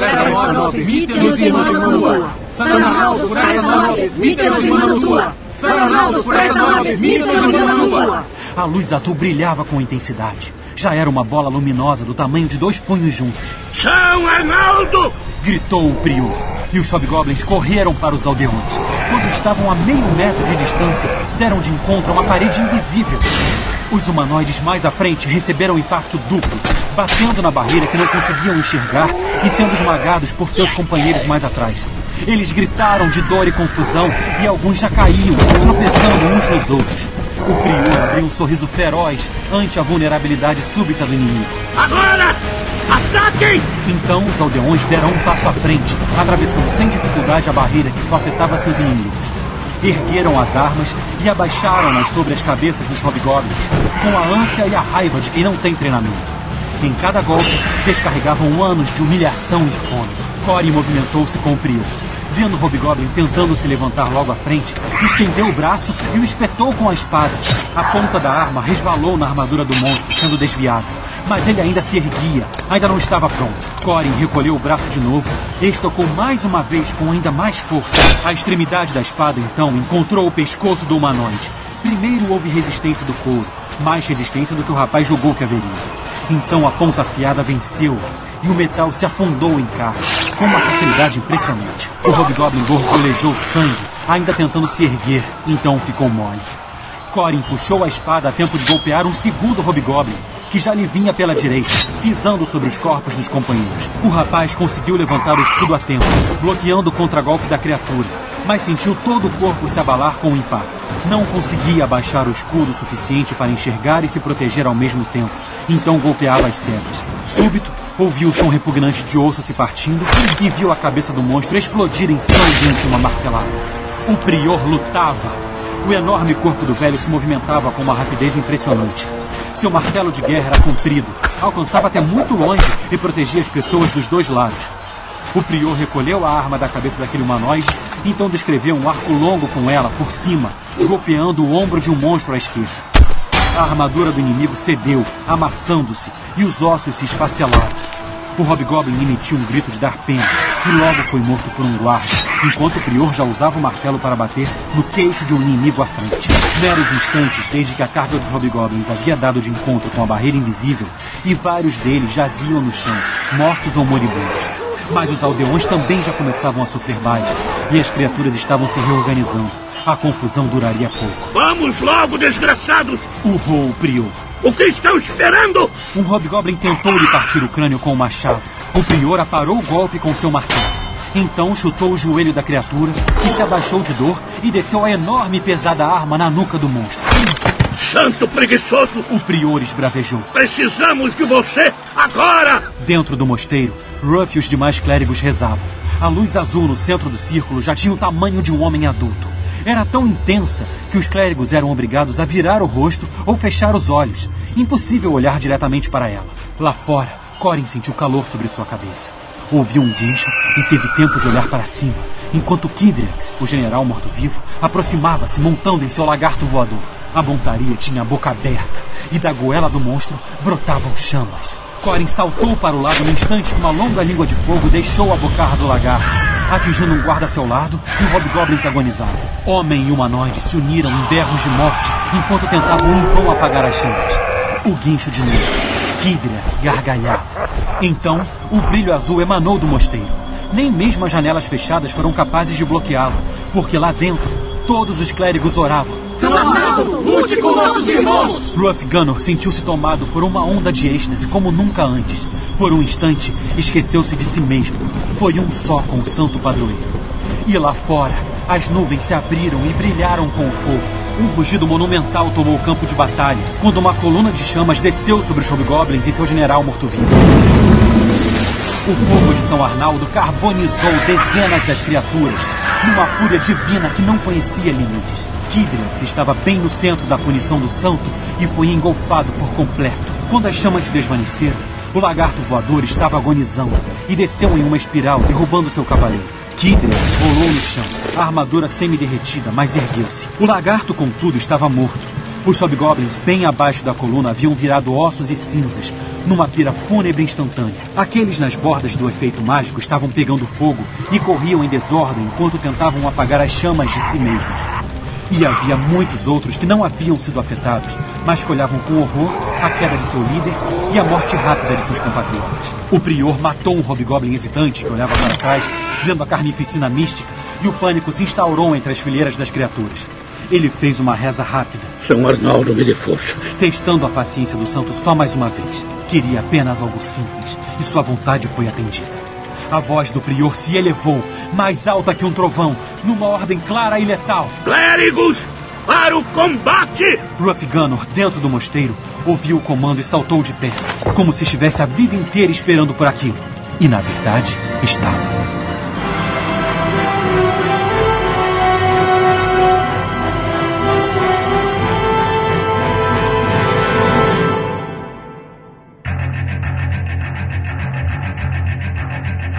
André, você criou um universo de vampiros. Entre suas obras mais famosas, você é conhecido como o cara que escreve sobre vampiros. Sim. E é um universo que é bastante explorado na ficção e cada um cria o seu próprio universo de vampiros mesmo porque tá lá, você... Sua você própria origem, talvez, né? cria suas regras, é, suas origens, etc, né? Como é que você, na hora de pegar um universo que já é, eu não diria batido, mas diria muito explorado no mundo literário, no mundo da fantasia, da ficção, como é que você enxergou as diferenças que fariam o seu mundo é, ser algo mais do que os outros? Ou você simplesmente pegou emprestado a base em prol da sua história e decidiu fazer com que os personagens fossem realmente a diferença entre um mundo e outro? Eu tenho eh, dois mundos criados para os meus vampiros, né? Um é do mundo de Sete, onde os vampiros têm mais aquele ar clássico, né? Aquele vampiro sedutor, aquele vampiro que exerce até certa cordialidade. E já o mundo de, de que o vampiro rei, Bento, né? Eles são mais selvagens e tal, né? É aquela coisa, acho que visualmente lembraria mais aquele 30 dias de noite e tal.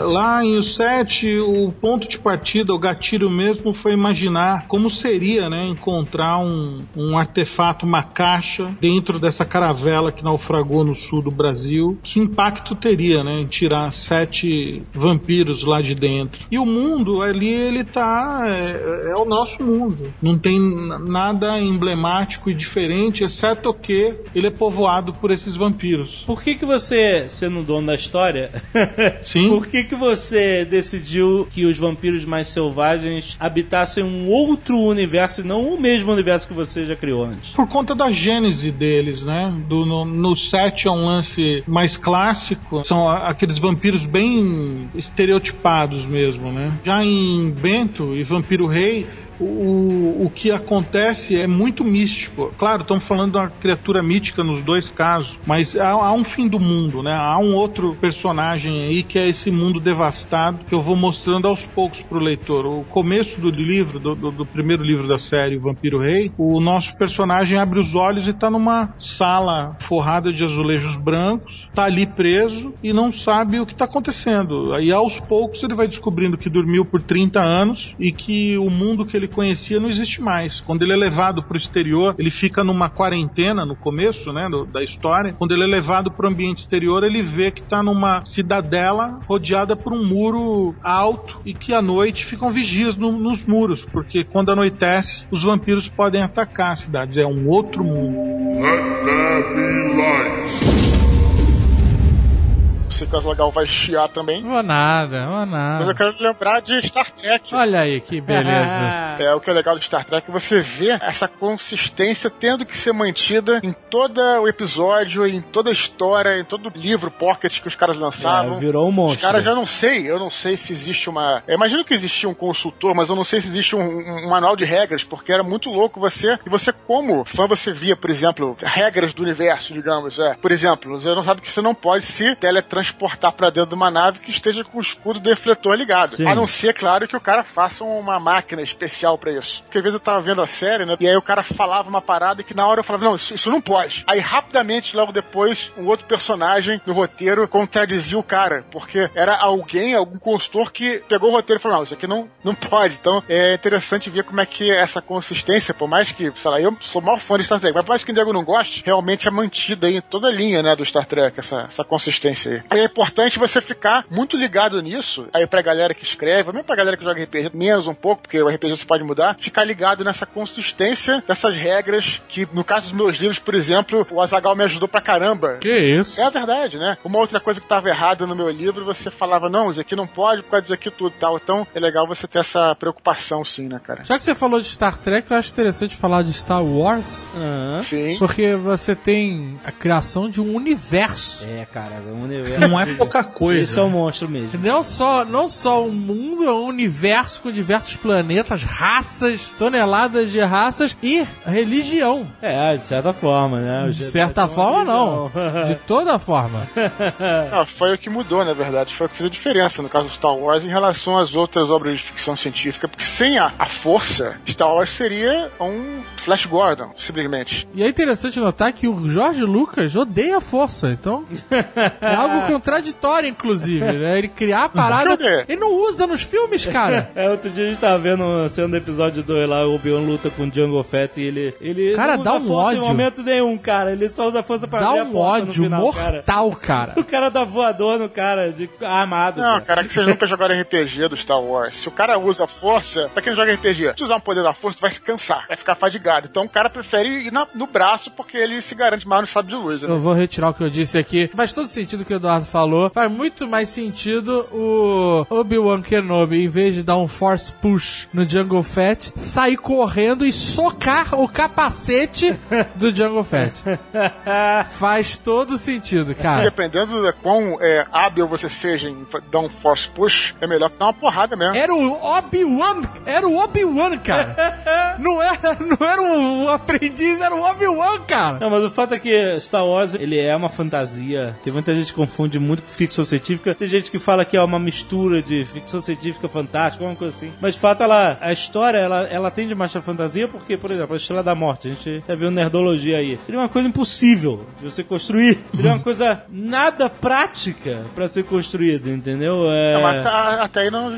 Até aí ficção científica pode fazer isso também. Isso aí ver. Não, não, mas olha só, não é prático construir um, um monstro daquele pra destruir planeta, porque o tempo, o dinheiro, os recursos, você ia exaurir o império de recursos só pra fazer aquilo, entendeu? É muito mais fácil você dominar de outras formas políticas, né, a galáxia do que daquele jeito. É claro, a Estrela da Morte existe porque ela é um símbolo de um poder extremo, um símbolo de opressão. Ela tem que ser um- uma arma mortal, assim como uma bomba atômica, né? É uma arma mortal, só que os rebeldes que, que os heróis podem combater e destruir. Então, óbvio, ela tem uma simbologia toda voltada pra história. Ela não precisa ser explicada, ela não precisa ser compreendida. Como se faz uma estrela da Morte? Não precisa. Ela existe e pronto, ela é um símbolo do mal. É, não é o foco, né? Não é o E tem, uma, e tem uma coisa foco. interessante você falando isso agora que me ocorre, né? É que eu sempre percebi na, na- em Star Wars, dependendo do gênero que se classifique ou não, existe uma maestria de narrativa ali é impressionante, né? Uma consciência narrativa impressionante. Se você pegar, eu tô dizendo que é um conhecimento dessa coisa toda de contar a história. Eu nunca tinha me atido ao detalhe da Estrela da Morte, isso é uma coisa impossível de Aham. se realizar. Porque você não tá seguindo o canal Nerdologia. Não, não tô seguindo, não dá tempo. Sim, sim, Nerdologia. YouTube, youtube.com.br Nerdologia. Eu, eu vou dar uma olhada lá na hora que der tempo. o que eu vou falar é o seguinte: se você vê a origem das histórias na tragédia grega, né? A Estrela da Morte vai estar na dentro da tragédia grega como a metafísica tá, né? É um deus lá em cima. Sim. Se você não fizer o que eles querem que você faça, ele vai te destruir. Sim, E exato. você continua correndo por esse caminho a partir do ponto que você vê que tudo que é do Império, eles são lindos, organizados, aquele uniforme é mais bonito, as naves são demais, Uhum. enquanto lá a resistência, ela é aquela coisa na terra, né? Aquela É. coisa mais suja. Raquética. As naves é, são quase que parece um monte de sucata juntada e colocada ali. Sim, pra- sim. Até porque pra era mesmo, né? Até porque era mesmo. É, exato. o Império todo apolíneo, né? Enquanto quem tá lá na, na, na resistência, apolíneo porque eles querem dominar o mundo, querem fazer você ter medo daquela estrela da morte, viajando aqui pra esse lado da tragédia grega, fala, ó, se você não fizer o que Deus tá mandando, você vai ser morto, né? Sim. Muito doido. certeza. Enquanto aí, quem tá lá na Terra, a resistência é totalmente dionisíaca, né? Vamos fazer, vamos arrebentar com isso aí, vamos acabar com isso tudo. É muito Exatamente. doido, é muito doido. Vai ter que ter um poder narrativo poderoso. Um poder narrativo poderoso que é horrível. Olha aí! Que horrível. Uma força narrativa poderosa. Olha, muito bom. E aí agora fez mais sentido com o Star Wars. Let there be light. O RPG é um excelente exercício de criação de mundos que está mais ao alcance aqui de nós, que somos jogadores e não somos autores. Mestres. É. Quem cria o mundo é o mestre. Não, mas. Quem enche ele de vida é o jogador. É, tá certo. o legal é que o RPG é uma criação em conjunto, né, cara? O mestre, ele dá o, a base, o cenário, né? E, e a galera que compõe a história junto com o que foi criado. Eu fui mestre de RPG a minha vida toda, eu gostava muito mais de ser mestre de RPG do que de jogar como, como um jogador, interpretar o jogador, porque eu gostava de ter controle sobre a história, eu gostava de criar as minhas histórias. Eu gosto de criar histórias, essas coisas desde sempre. Quem ouviu os Nerdcast de RPG viu essa criação em conjunto, que é essa base do mundo que o mestre dá e a cooperação dos jogadores em criar o tudo que tá acontecendo ali dentro, né? Mas a, a- criar um mundo pro mestre de RPG, às vezes é mais difícil que parece, porque você não tem controle, justamente você não tem controle absoluto da história como um autor. O autor cria, ele tem tempo, ele para, ele pensa, ele pesquisa, ele vai, conserta, muda, eh, volta atrás e, e- e reescreve. E o mestre de RPG não tem como fazer isso. Ele é tudo ao vivo ali na hora, é, e ele tem que adaptar-se muito rapidamente à, à criação dos personagens. É, eu gosto de ser um mestre um pouco controlador, eu gosto de, de criar situações é, em que às vezes foge do meu controle, dependendo da escolha dos personagens, foge um pouco do meu controle e você fica desesperado por não poder apresentar aquilo a eles, né? Mas, e, e vocês viram isso acontecendo no, na- nos Nerdcasts de RPG, quem ouviu. Mas de qualquer jeito, é legal deixar eles criarem, porque se você conseguir pensar rápido, você cria uma história melhor ainda e com eles. E isso também aconteceu nos Nerdcasts de RPG, isso tá até descrito lá no, no livro Crônicas de Gano, alguns backstages é, de coisas que eu tinha criado e que eles mudaram na hora e que acabei adaptando aquilo e, e acabou se criando uma situação mais espetacular do que foi imaginada previamente, né? Quem foi mestre de RPG aqui? Leonel, você foi mestre de RPG? Fui e sou até agora. Até cara. hoje. Inclusive, tô sob pressão do meu grupo pra mestrar, tipo, tô devendo pra eles já faz mais de um mês a próxima sessão. Olha aí, que bonito. Eu acho que no RPG, justamente é um laboratório muito legal de criação de mundos, porque a gente se solta dessa neura de que todo mundo tem que ser o Tolkien, cara. Só o Tolkien é o Tolkien, né? Só o Tolkien é o Tolkien. Mas é, cara. Só o Tolkien é o Tolkien ou vice-versa. então, como vai sempre acontecer aquele negócio de os jogadores irem pra um lugar que não tava planejando e tu tem que improvisar, tu vai ter que inventar na hora, algumas coisas vão ficar uma merda, isso é inevitável. Tu acaba te soltando desse perfeccionismo, que é uma coisa que pra, sei lá, 99% das pessoas é impossível de qualquer forma. Tu não vai ser, sabe, tu não vai criar uma língua que meio Tolkien, tu não vai devotar tua vida a uma história só. E nem precisa, né? Provavelmente, seja tu um autor, um mestre de RPG, tu vai fazer um negócio mais humano, assim, mais, mais estilo J.K. Rowling, assim, pro Azagal ficar irritado, tá ligado? Não, você tá assinando embaixo aí no. Mas é engraçado porque existem vários níveis de, de criatividade. Tem gente que tem mais, tem gente que tem menos, é, é natural. E pra quem também não quer ter trabalho de ficar criando o mundo, desenhando mapa, porque não era mulher que desenhava mapa, não tinha grana pra comprar essas caixas de Forgotten Realms e tal, eu abria uma cartolina enorme e desenhava o mapa do mundo todo ali. Mas existem essas caixas de mundos de RPG. Forgotten Realms é um dos mais conhecidos pra pra Dungeons and Dragons. Aliás, eu nem sei por que, que o Forgotten Realms ficou tão popular, porque ele é um mundo muito. Talvez porque ele seja um mundo muito parecido com, sei lá, a Terra-média, o que a gente tá acostumado de fantasia medieval, né? Magos. é, Então, cara, o Forgotten, até o Leonel pode também falar junto comigo aí. Na verdade, foi o top dos mundos de fantasia, que ele foi evoluindo a partir de todos os mundos. Aí tem que fazer uma análise de todos os mundos de RPG, do D&D, do, do AD&D que existiram antes disso. Mas basicamente, ele consegue juntar praticamente tudo, né? É, o oriental, o árabe, né? O, é, os cavaleiros, tudo dentro de um mundo e consegue costurar aquilo tudo sem ficar descendo a coxa de retalhos. É, tudo faz sentido. Foi muito bem feito. Até porque, aprendi até com meu amigo Leonel, não sabia disso. O Forgotten ele foi criado por um cara, né, For- né o Leonel, chamado Ed Greenwood. Exato, exato. Que o cara, na época que o AD&D tava procurando por mundos e tal, e falaram sobre esse maluco que tinha criado é, esse mundo. Mundo. Então os caras foram encontrar esse Ed Greenwood, o cara tinha um porão cheio, uma biblioteca de manuscritos, com todas as paradas, todas as é, né, antes de existir o RPG em si. Então o cara tinha feito como se fosse um Tolkien, vamos dizer dessa forma. Ele tinha lá o mundo dele, foi aplicado com as histórias, com os personagens e com tudo mais. Não é Sim, isso? o Ed Greenwood é outro que não era humano. Tipo, É, o Tolkien, é verdade. os caras, eles, eles não são humanos, eles são alguma outra coisa. Ele morava num, num porão, né, o, o, o Leonel? Ficava num Sim, porão. era um né? porão, Uma a lenda pelo menos que existe é isso, que era um porão cheio de caixas com cadernos escritos à mão. Tipo, centenas de cadernos, assim. Que o cara ia detalhando aquele mundo, escrevendo aquilo, blá blá blá, não sei o quê. E quando ele, o pessoal da TSR queria, como o Dudu falou, já tinha uma riqueza inacreditável pronta. Não, não tinha que, sabe, apresentar conceitos, bolar, já tava tudo pronto ali. É, e o mundo tinha uma vida, né? Não era só você pegar uma conjunção de reinos.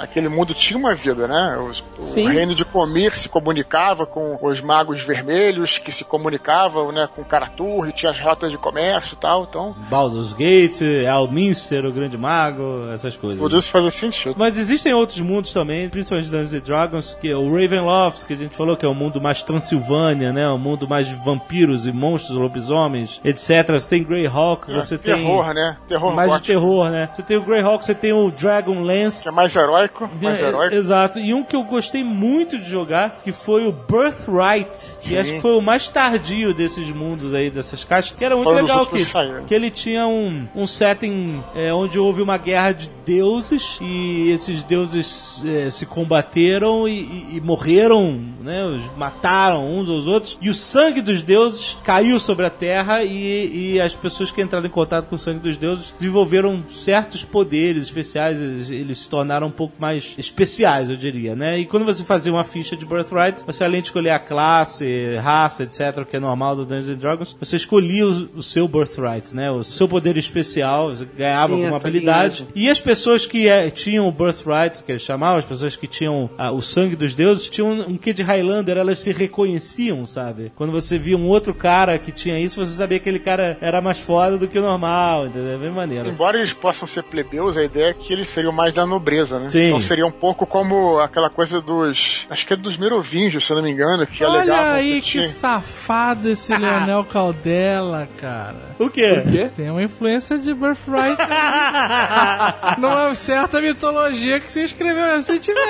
Então, cara. tu sabe aquele personagem anão que tu gostou pra caralho? Sei, sei. Aquilo foi um personagem, um NPC de uma campanha de Birthright que eu joguei, cara. Ah, rapaz. Isso explica muita coisa. Let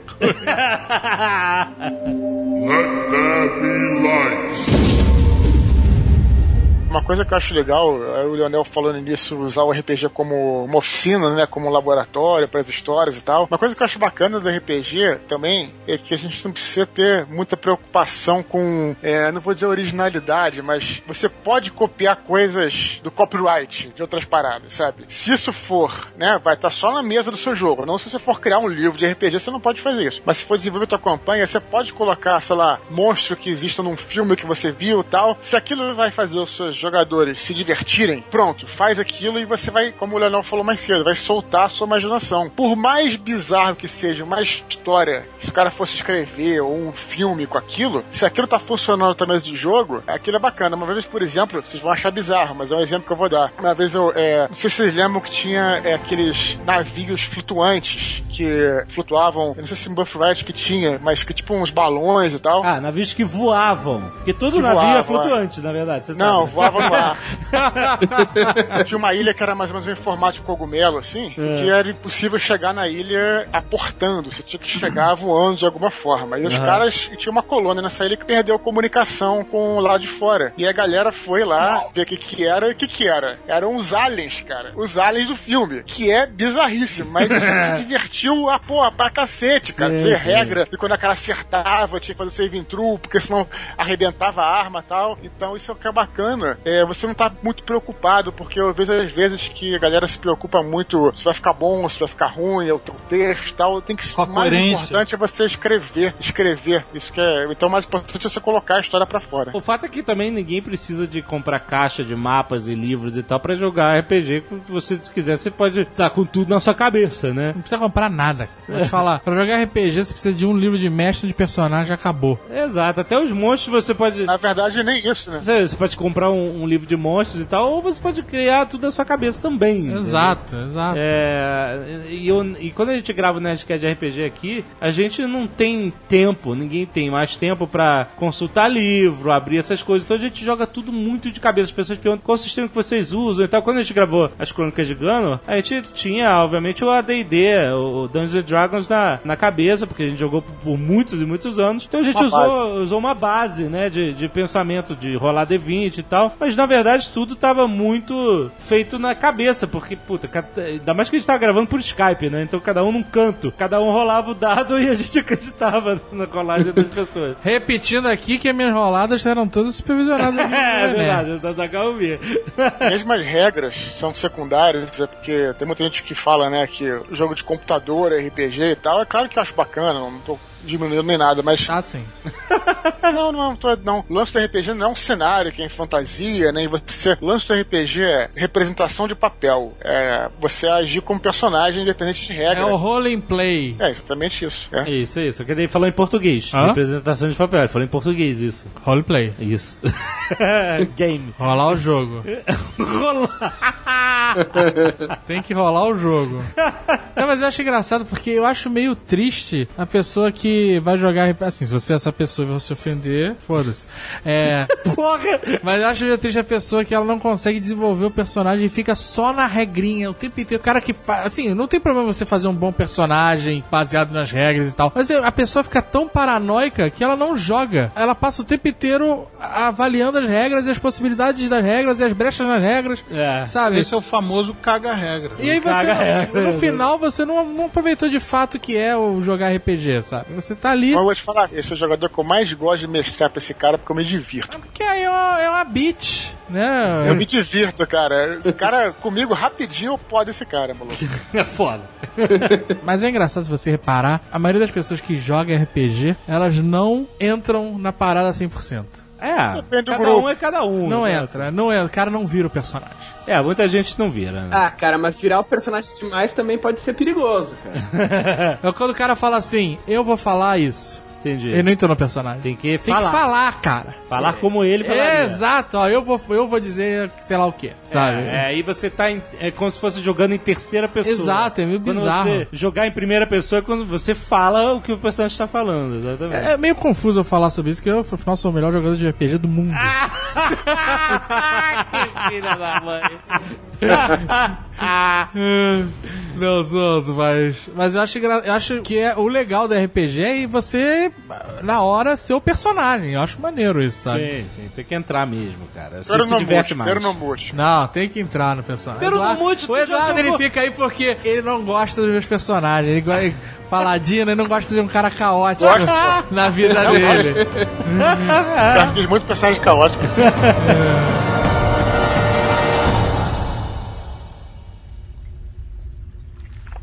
Ruff e Corin se embrenharam nos túneis da montanha, subiam e desciam inclinações. À medida que progrediam, começaram a sentir algo terrível. No começo foi um formigamento na pele. Ruff chegou a pensar que estivesse imaginando coisas e não quis alarmar o amigo. Mas o formigamento aumentou. Seus braços e suas pernas pareciam estar sendo espetados por milhares de minúsculas agulhas. Então, um gosto amargo começou a se formar em sua boca, vindo de lugar algum. A essas duas sensações juntou-se uma espécie de nojo e relutância. Algo no corpo de Ruff tentava afastá-lo do caminho, fazer com que desse meia volta. Era um misto de repugnância e medo. Demônios. Disse Corin entre dentes. Logo começaram a ouvir as vozes esganiçadas. Garotos tão bons. Sussurraram os demônios, com suas vozes enervantes. Garotos puros. Os dois seguiram, sentindo a presença dos demônios a cada passo. A ladainha era contínua em suas mentes e seus ouvidos, elogios à sua bondade e à sua pureza. Ruff Gunnar olhou para Corin. O guarda permanecia firme, mas era possível ver que se esforçava. Ele estava suando, tremia de leve. Não conseguia evitar olhadelas rápidas para Ruff. O que eles estão falando? Perguntou o clérigo. Nada. Lembre-se, são demônios. O que quer que estejam dizendo é mentira. Eu sei. Mas porcaria, é difícil ouvir isso o tempo todo. O tempo todo? Não se preocupe comigo, Ruff. Vamos em frente. Seguiram por mais alguns metros. Então Corin segurou a cabeça, rosnou como se lutasse com uma dor lancinante. O que eles estão dizendo, Corin? Corin não respondeu, porque o que ouvia era terrível demais. Por que você está aqui? Porque perdeu sua casa. Por que perdeu tantas pessoas? Por causa dele. Ele não é seu amigo. Só está usando. Ele traz a morte consigo. Ele tem sua missão e todos pagam um preço por ela. E você continua Por que protegendo. segue só quem lhe traz sofrimento? Você se importa com ele, mas ele não se importa com você. O que eles estão dizendo? Não importa. Ponha um fim nisso agora. Enfie a espada nele. Mate-o. Mate-o com a espada. Enfie a espada em suas costas. Vai ser Vai, fácil. garoto. Garoto É fácil. Mate-o com a espada. Corin respirou fundo e rilhou os dentes. Não me pergunte o que eles estão dizendo, Ruff. Apenas siga. Você não precisa aguentar isso sozinho. São mentiras e eu estou do seu lado. Pode falar. Você não quer saber. Corin esbravejou. Deixe comigo. Preocupe-se em encontrar o tal metal. Viu? Ele o despreza. Acha que você é uma criança. Acha que precisa protegê-lo. Acha-se superior. Você sempre esteve atrás dele, como um cão. Aceitando migalhas. Eles se acham santos. Ele se acha melhor do que você. Todos pensam nisso. Agora você pode provar que todos estão errados. Ruff continuou em frente, olhando para o amigo de tempos em tempos. Corin também seguiu meio curvado, como se tivesse um grande peso nas costas. Você não é respeitado por ninguém. Todos o veem como um Você palhaço. faz piadas e segue o escolhido. Todos pensam que você não é um homem. É só um cão. Prove que estão errados. Basta um movimento. Segure a espada e enfie nas costas dele. Vai ser rápido. Vai ser fácil. E você será respeitado. Corin grunhiu. Ruff murmurou uma prece rápida ao santo e por um instante enxergou além do mundo físico. Formas negras e translúcidas estavam sobre os ombros, as costas e a cabeça de Corin, agachadas e sussurrando. O clérigo entendeu que seu amigo, a cada passo, estava carregando aqueles seres abissais, um peso enorme. A visão se dissipou e o guarda parecia estar apenas com dor de cabeça e cansado. Então Ruff também começou a ouvir algo. Por baixo da cacofonia de antes, das risadas e dos elogios à sua bondade, escutou uma pergunta. Tem certeza de que ele é forte o bastante para aguentar? Ruff sentiu o gelo do terror invadindo-o. Ele mesmo fora treinado desde sempre na doutrina de São Arnaldo. Exercitara mente e corpo. Meditara para fortalecer sua vontade e lera sobre as provações a que os clérigos eram submetidos. Estava preparado para enfrentar a tentação dos demônios. Mas Corin era só um guarda. Ele está pensando em traí-lo. Ouviu Ruff. É um traidor sujo, não é puro como você. Você é um santo. Ele vai traí-lo. Vai atacá-lo com a espada. Você precisa se defender. Vire-se e esmague a cabeça dele. Esmague sua cabeça com um martelo. Um golpe e acabou. Vai ser fácil. Você nunca mais precisará desconfiar. Garoto bom. Garoto santo. Ruff balançou a cabeça, tentando se livrar do falatório. Os demônios não paravam um instante. As vozes surgiam uma por cima das outras, com elogios à sua bondade, convites a atacar Corin, evidências de que o amigo iria traí-lo. Algumas vozes falavam rápido, outras deixavam cada sílaba se prolongar, doendo ainda mais. E, apesar de si mesmo, Ruff começou a duvidar do companheiro. Ele estaria tão bem ouvindo coisas semelhantes. Corin não era tão forte quanto ele mesmo. Impossível exigir dele a determinação de um clérigo treinado especialmente. Corin podia fraquejar, podia se deixar levar pelas palavras venenosas dos demônios. Talvez fosse melhor se defender. Afinal, Corin não era tão forte. Não era tão puro. Ruff Gunnar virou-se lentamente, tremendo um pouco. Vamos. Ouviu o clérigo. Agora! Ele está prestes a golpeá-lo. Vamos! Esmague a cabeça dele. Seja mais rápido! Ruff ergueu o martelo. Calem a boca! Gritou Corin. O clérigo notou o que quase fizera e abaixou a arma, envergonhado. Ele não tem culpa. É só um guarda. Não é especial. Vai traí-lo. Mas não é culpa dele. Ele é um traidor. Não é puro. Não é culpa dele. Você precisa agir. Esmague sua cabeça com um martelo. Enterre e faça todos os ritos. Ele vai ao paraíso. Será um ato de piedade. Ele se acha muito especial. Sempre foi paparica. Ele acha que todos devem ser seus Ele vê servos. como um cachorro fiel. Mostre a ele que você é um homem. Corte-o com a espada. Eles estão tentando nos dividir. Disse Ruff. Não conseguem nos matar, então querem que nós mesmos façamos o serviço. Eles têm medo de nós. Tem medo de você, Ruff! O clérigo suspirou. É verdade. Tem medo de mim e querem que você me mate, porque não conseguem. Corin deu uma risada desconfortável, pois não sabia mais o que fazer. As palavras dos demônios pesavam sobre ele. O que eles estão falando? Quis saber Ruff. Que você é um santo. Que mais? Que você pisa em todos para alcançar o que deseja. Que você não é um de nós. É especial. E que nos despreza. Bom, esse é o maior monte de bobagens que eu já ouvi. Não, não é. Você não despreza as pessoas comuns. Mas não vamos fingir que não é especial. Por isso é tão difícil ouvir essas coisas, Ruff.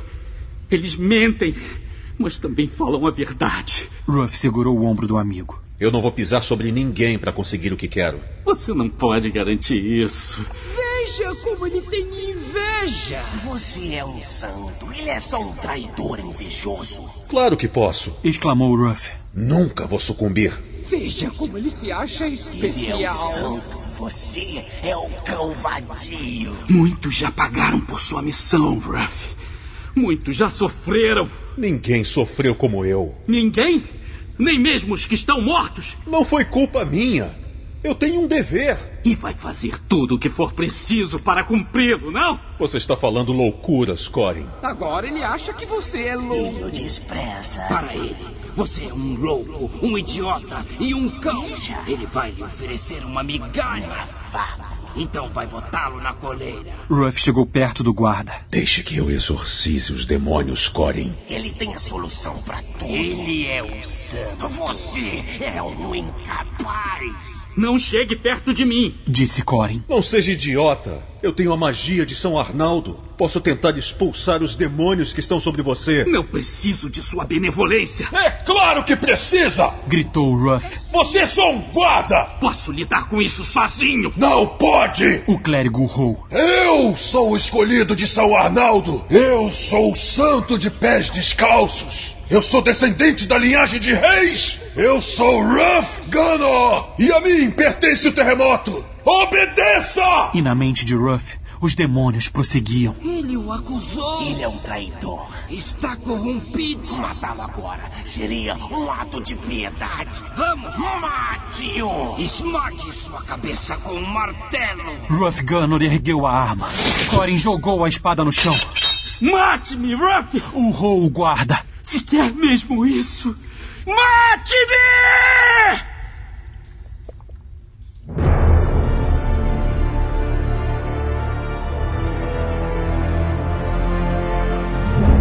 Quando a gente estava jogando o Crônicas de Gano, o JP me fez uma pergunta assim, acho que no início. Qual é o nome do reino que a gente tá? Bem no início, na gravação. Lá do primeiro episódio. E, cara, eu não tinha pensado. E eu sou péssimo pra dar nome pra coisas. Então você tá mais pra J.K. Rowling do que pra Tolkien. Ué, eu não tô pra ninguém, rapaz. então, cara, eu não sei como veio na minha mente Gunor. Eu nunca tinha pronunciado essa palavra, nunca tinha ouvido essa palavra, nem lido, nem em lugar nenhum. O meu personagem que eu mais gostava de controlar, que era o Drax, que até descobri que era o personagem do Guardiões da Galáxia. Ah, Jovem Nerd Eu tinha lido esse nome em algum livro de RPG, como um exemplo, sabe? Drax é um ladrão de nível 10. E aí eu gostei do nome e eu fiquei com esse nome, mas eu li em algum lugar. Agora, Gunor, cara, eu não sei explicar de onde veio. Veio assim, Sabe? Saiu na hora e eu tava completamente despreparado pra isso. E esse nome acabou sendo um nome sonoro, né? Eu achei que no final ficou legal. Então eu fiquei com esse nome na cabeça e lá pro meio da aventura. eu- lembrando, essa, esse Nerdcast de, de RPG, ele não foi criado para ser uma aventura completa. A gente ia criar cenas separadas do RPG e íamos falar sobre RPG entre essas cenas. É, ia ilustrar só o episódio. É, né? ia, ia ter algumas A gente tinha bolado até um teatrinho pra começar, né? que eu me lembro que no início, quando eu falo lá com o cara da, taverna, aquilo era um teatro, né? E depois que foi tomando vida, foi bem interessante. Então, em vez de ter essas cenas clichês, eu tinha preparado na minha cabeça algumas cenas clichês. Uma cena de taverna, cena de floresta, combate, um- e um combate com um dragão pra terminar, que seria né, o máximo, né? Afinal, estamos falando de Dungeons and Dragons. Clássico. Né? Clássico. e é um combate com um dragão e um dungeon, porra. Só que a gente foi se empolgando e a gente foi conectando essas cenas, né? Eu fui narrando enquanto a gente estava indo. E aí o que acontece? Como a ideia era criar cenas desconexas, foda-se como estariam os personagens na hora de enfrentar o dragão, né? Seria uma cena desconexa. Mas aí, como a gente estava aí, personagens, sei lá, de level 1, de level baixo, que estavam enfrentando goblins, e meia hora depois de Não, enfrentar- não, não. A gente não tava enfrentando. É. Eu lembro de alguns personagens tomando uma surra. o paladino não, não acertava nenhum goblin. Foi extremamente zoado depois. Calma, peraí, peraí, tem que falar uma coisa. A edição foi contra mim, hein? Ah, não, Teve muita não, gente não. que também errou. Teve sim, teve sim. Não, cara, mas isso, é- isso é o mal dos paladinos, cara. Eu joguei muito de paladino e eu sempre apanhava pra capanga. mas foi divertido, mas acabou criando piadas engraçadas. Foram, foram reais, o Du- o Dudu tava errando mesmo. E aí a gente acabou compondo, né, a Errei piada. da- algumas, errei algumas, errei algumas, verdade. Mas aí, na hora de enfrentar o dragão, eu tinha que inventar alguma maluquice, porque os caras estavam tomando pau de Goblin. Como que eles vão enfrentar o dragão? E aí eu inventei, na hora, essa câmara mortuária, onde teria um grande herói, e esse herói teria armas mágicas super poderosas que auxiliariam, né? Seria aquela mamata do mestre em prol dos jogadores para poder ser possível e ser justificável vocês enfrentarem e derrotarem um dragão. E aí do nada veio esse nome de novo na minha cabeça, Gunnar. Ah, então eu vou inventar que ali tá enterrado um grande lendário guerreiro que deu nome ao reino e esse cara era Gunnar, um clérigo, um cara que derrotou o mal no passado e ele tem armas super poderosas por causa disso, né? E aí pronto, aí veio o martelo que o Carlos Voltor usou e o escudo que Eduardo Spor usou, aquele escudo. Brilhantemente. Pô, foi muito bom. Aí sim você foi paladino. Finalmente, Aí, aí foi paladino. Aquela cena do dragão vindo soltando fogo foi muito. Olha o Defender, Defender. É, exatamente. Era o Eric. É, isso aí. Aí zoou, aí zoou, aí zoou. Let there be light. Pô, mas aí acabou e aí, né, a gente gravou outros episódios, fechou a trilogia e tal, e Gunner foi um. Galera se amarrou, nosso conteúdo de maior sucesso até hoje. A gente tem um puto orgulho disso, de ter feito, né? De estar fazendo uma nova trilogia agora, de, de Cyberpunk e tal, mas a Crônica de Gunner foi emblemático, foi do caralho. E a gente, pô, depois lançou com o Andrés Ramos, o nosso querido amigo imaginário, desenhou personagens brilhantemente para as capas do- dos episódios. A gente, puta, vamos fazer um livro. Porque tinha muita gente que pedia assim: escreva um livro da história do, do Nerdcast de RPG, ou então Nunca vi valor nisso. A gente ficou pensando, poxa, mas Pegar uma história que já foi contada e recontar. Muita gente faz isso, todo mundo ganha dinheiro com isso, mas eu, eu realmente. É, eu mas- falar, falando nisso, verbalizando isso, me pareceria ter uma boa ideia. Ganhar dinheiro com isso. Mas assim, na hora, eu devia ter falado que eu teria verbalizado.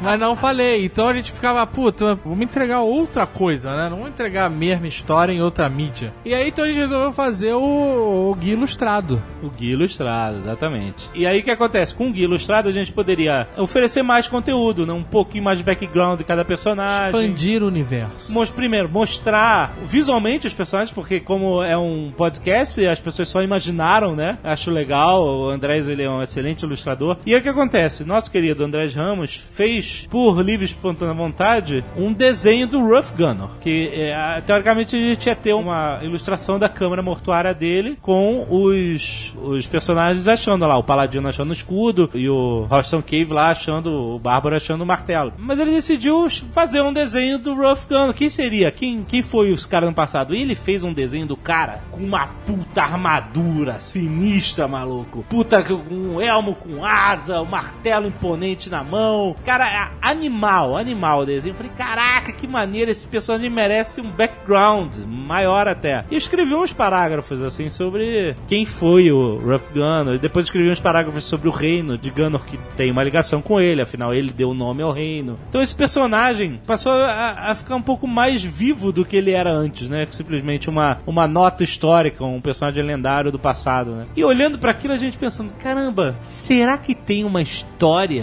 aí nesse cara? Sabe, esse negócio de, da gente querer oferecer algo mais, não só a mesma história que a gente contou no, nos Nerdcast de RPG. Será que tem uma história desse cara? Será que isso vira um, um romance? Como a gente faz pra aventura? ganhar dinheiro com isso? Tá vendo como funciona a dupla Jovem Nerd, é legal? Mas aí, de fato, a gente começou a, a pensar, né, como isso poderia acontecer. E o Leonel, ele eh, tinha conhecido ele porque a gente eu- gravou o Nerdcast de literatura fantástica brasileira com ele. Eu e tal. conheço o Leonel antes disso. Eu não conhecia o Leonel antes disso. Não ele, pessoa Leonel, mas. Ah, sim, o, o autor. O mito. O mito.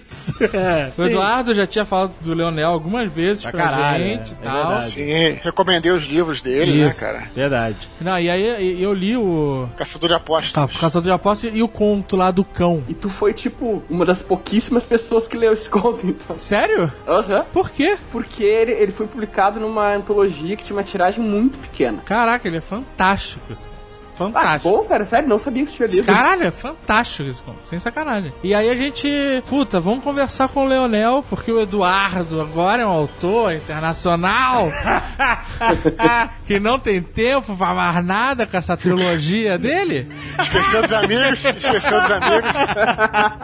Vamos conversar com o Leonel. E a É, gente e o Leonel, ele tinha uma coisa interessante que a gente falou, pô, o Leonel tem experiência de ter escrito romance de RPG, de cenário de RPG, do Tormenta, que é o cenário de RPG brasileiro, né? Conta um pouco disso, Leonel. Então, cara, meus três primeiros romances, até como eu falei no Nerdcast de Literatura Fantástica Nacional, eles são baseados no cenário de Tormenta, né? Que é o, como falou, é o maior cenário de RPG brasileiro. Então, eu comecei escrevendo fantasia a partir de um cenário, na verdade, criado por outras pessoas, né? No caso, criado pelo Marcelo Cassaro, JM Trevisan e o Rogério Saladino, que são os autores de Tormenta. Eles tinham esse cenário pronto e tal, já tinha vários anos quando foi publicado o primeiro romance, né? E eu acabei fazendo uma história que explicava como surgiu a maior ameaça desse cenário, que é a tormenta, né? É o que dá nome pro cenário. E a partir disso, esse, isso era no primeiro romance, os outros dois narravam uma luta contra esse inimigo, né? Que é a tormenta. Cara, eu falei no início que eu prefiro destruir mundos, porque realmente, cara, eu virei aquele mundo de cabeça pra baixo, sabe?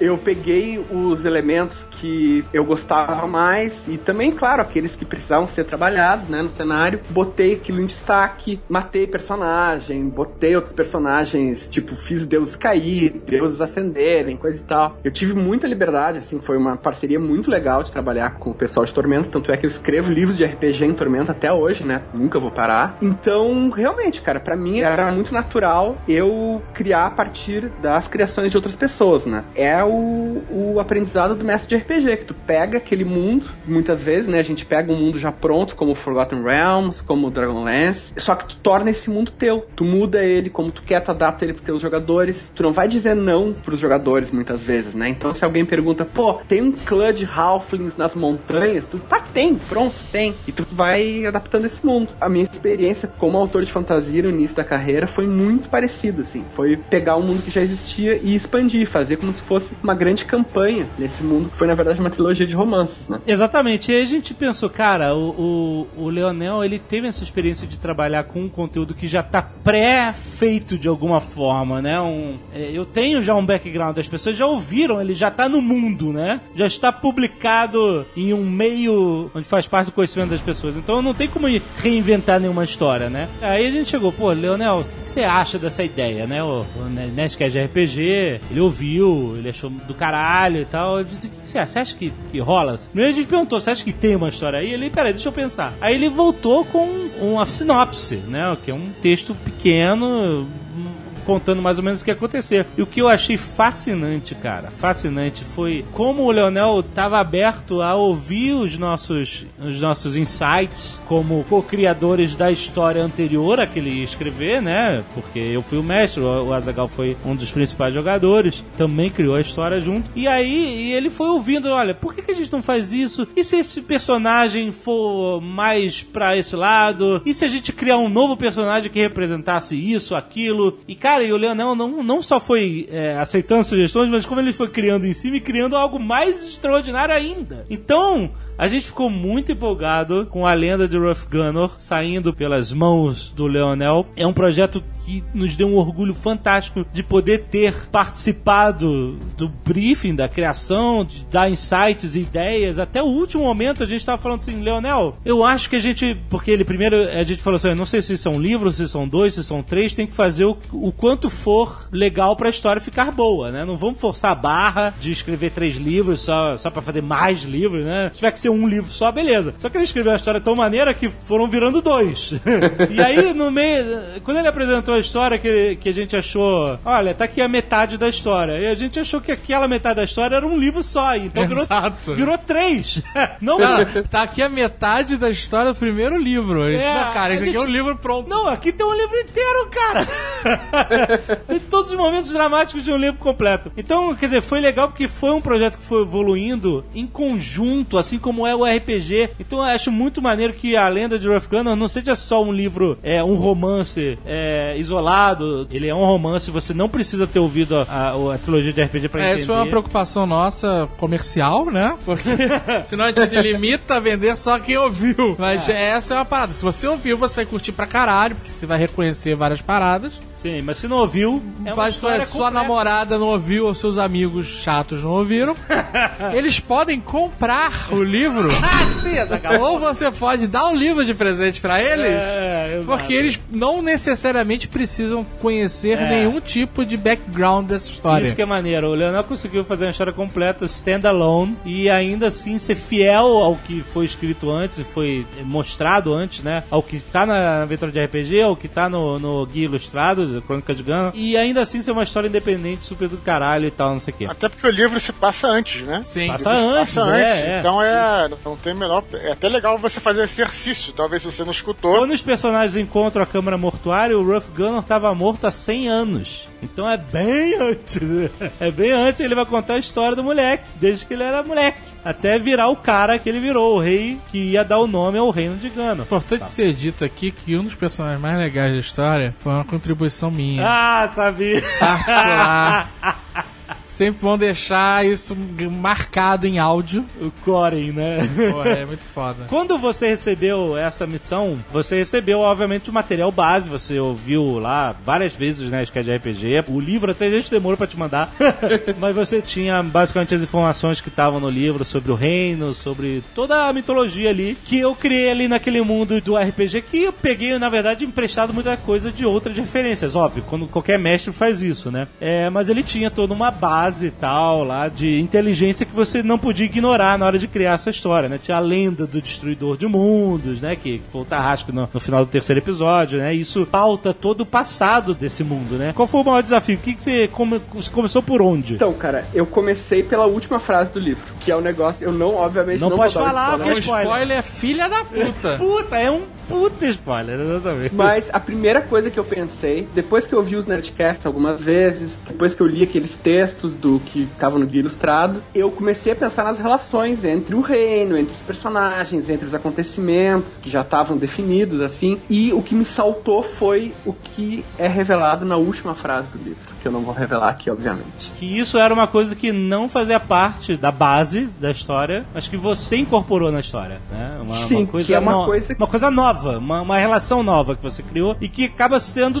toda a história, né? Sim, e a história daí eu fui trabalhando ao contrário pra chegar nesse clímax, digamos assim, Pra chegar nessa nesse acontecimento. Fui trabalhando quem seriam daí, como é que seriam os personagens, como é que seria o mundo ao redor deles, né, Pra poder chegar nisso. Ou seja, você começou pelo final. Exatamente.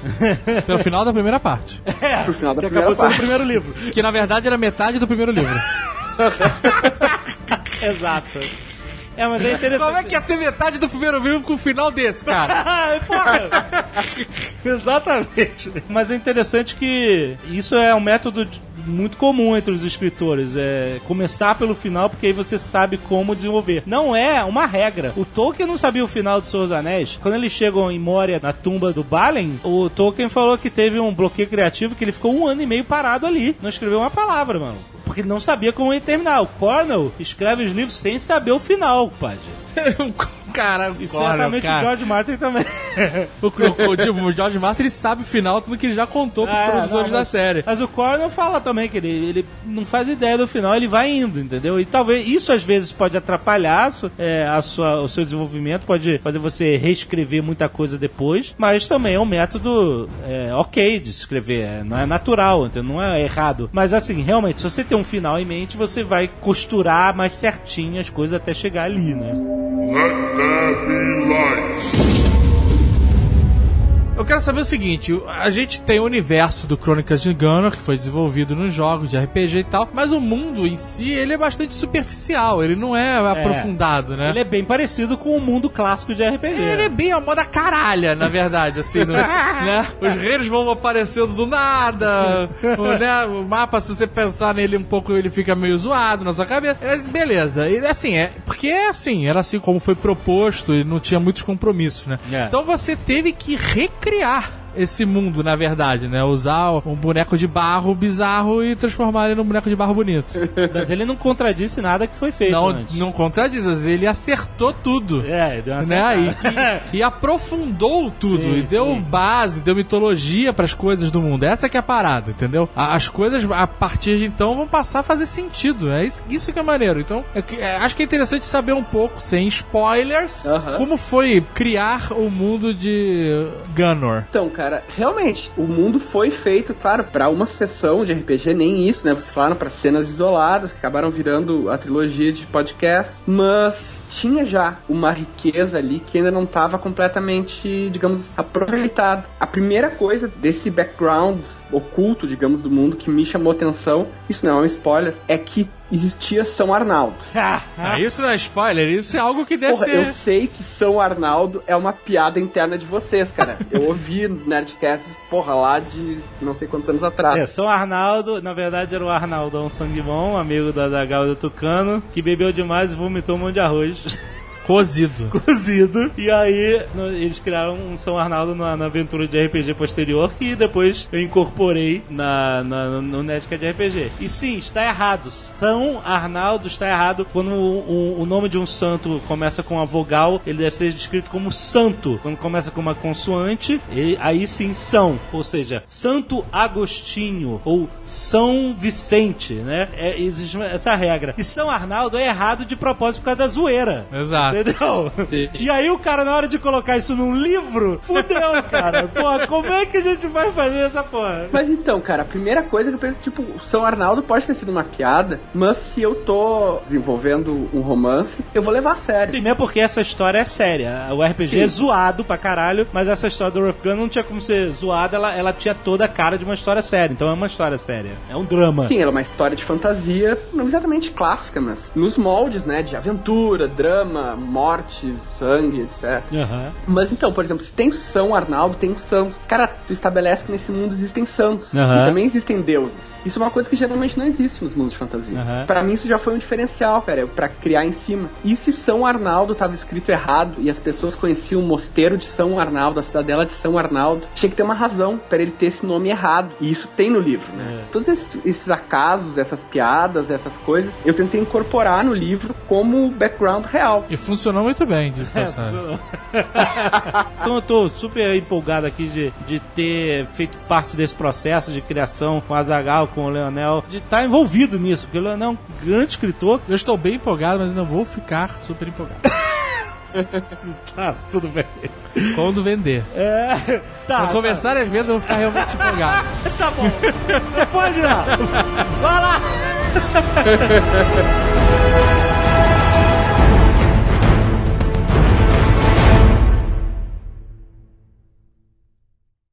Este Nerdcast foi editado por Radiofobia, podcast e multimídia.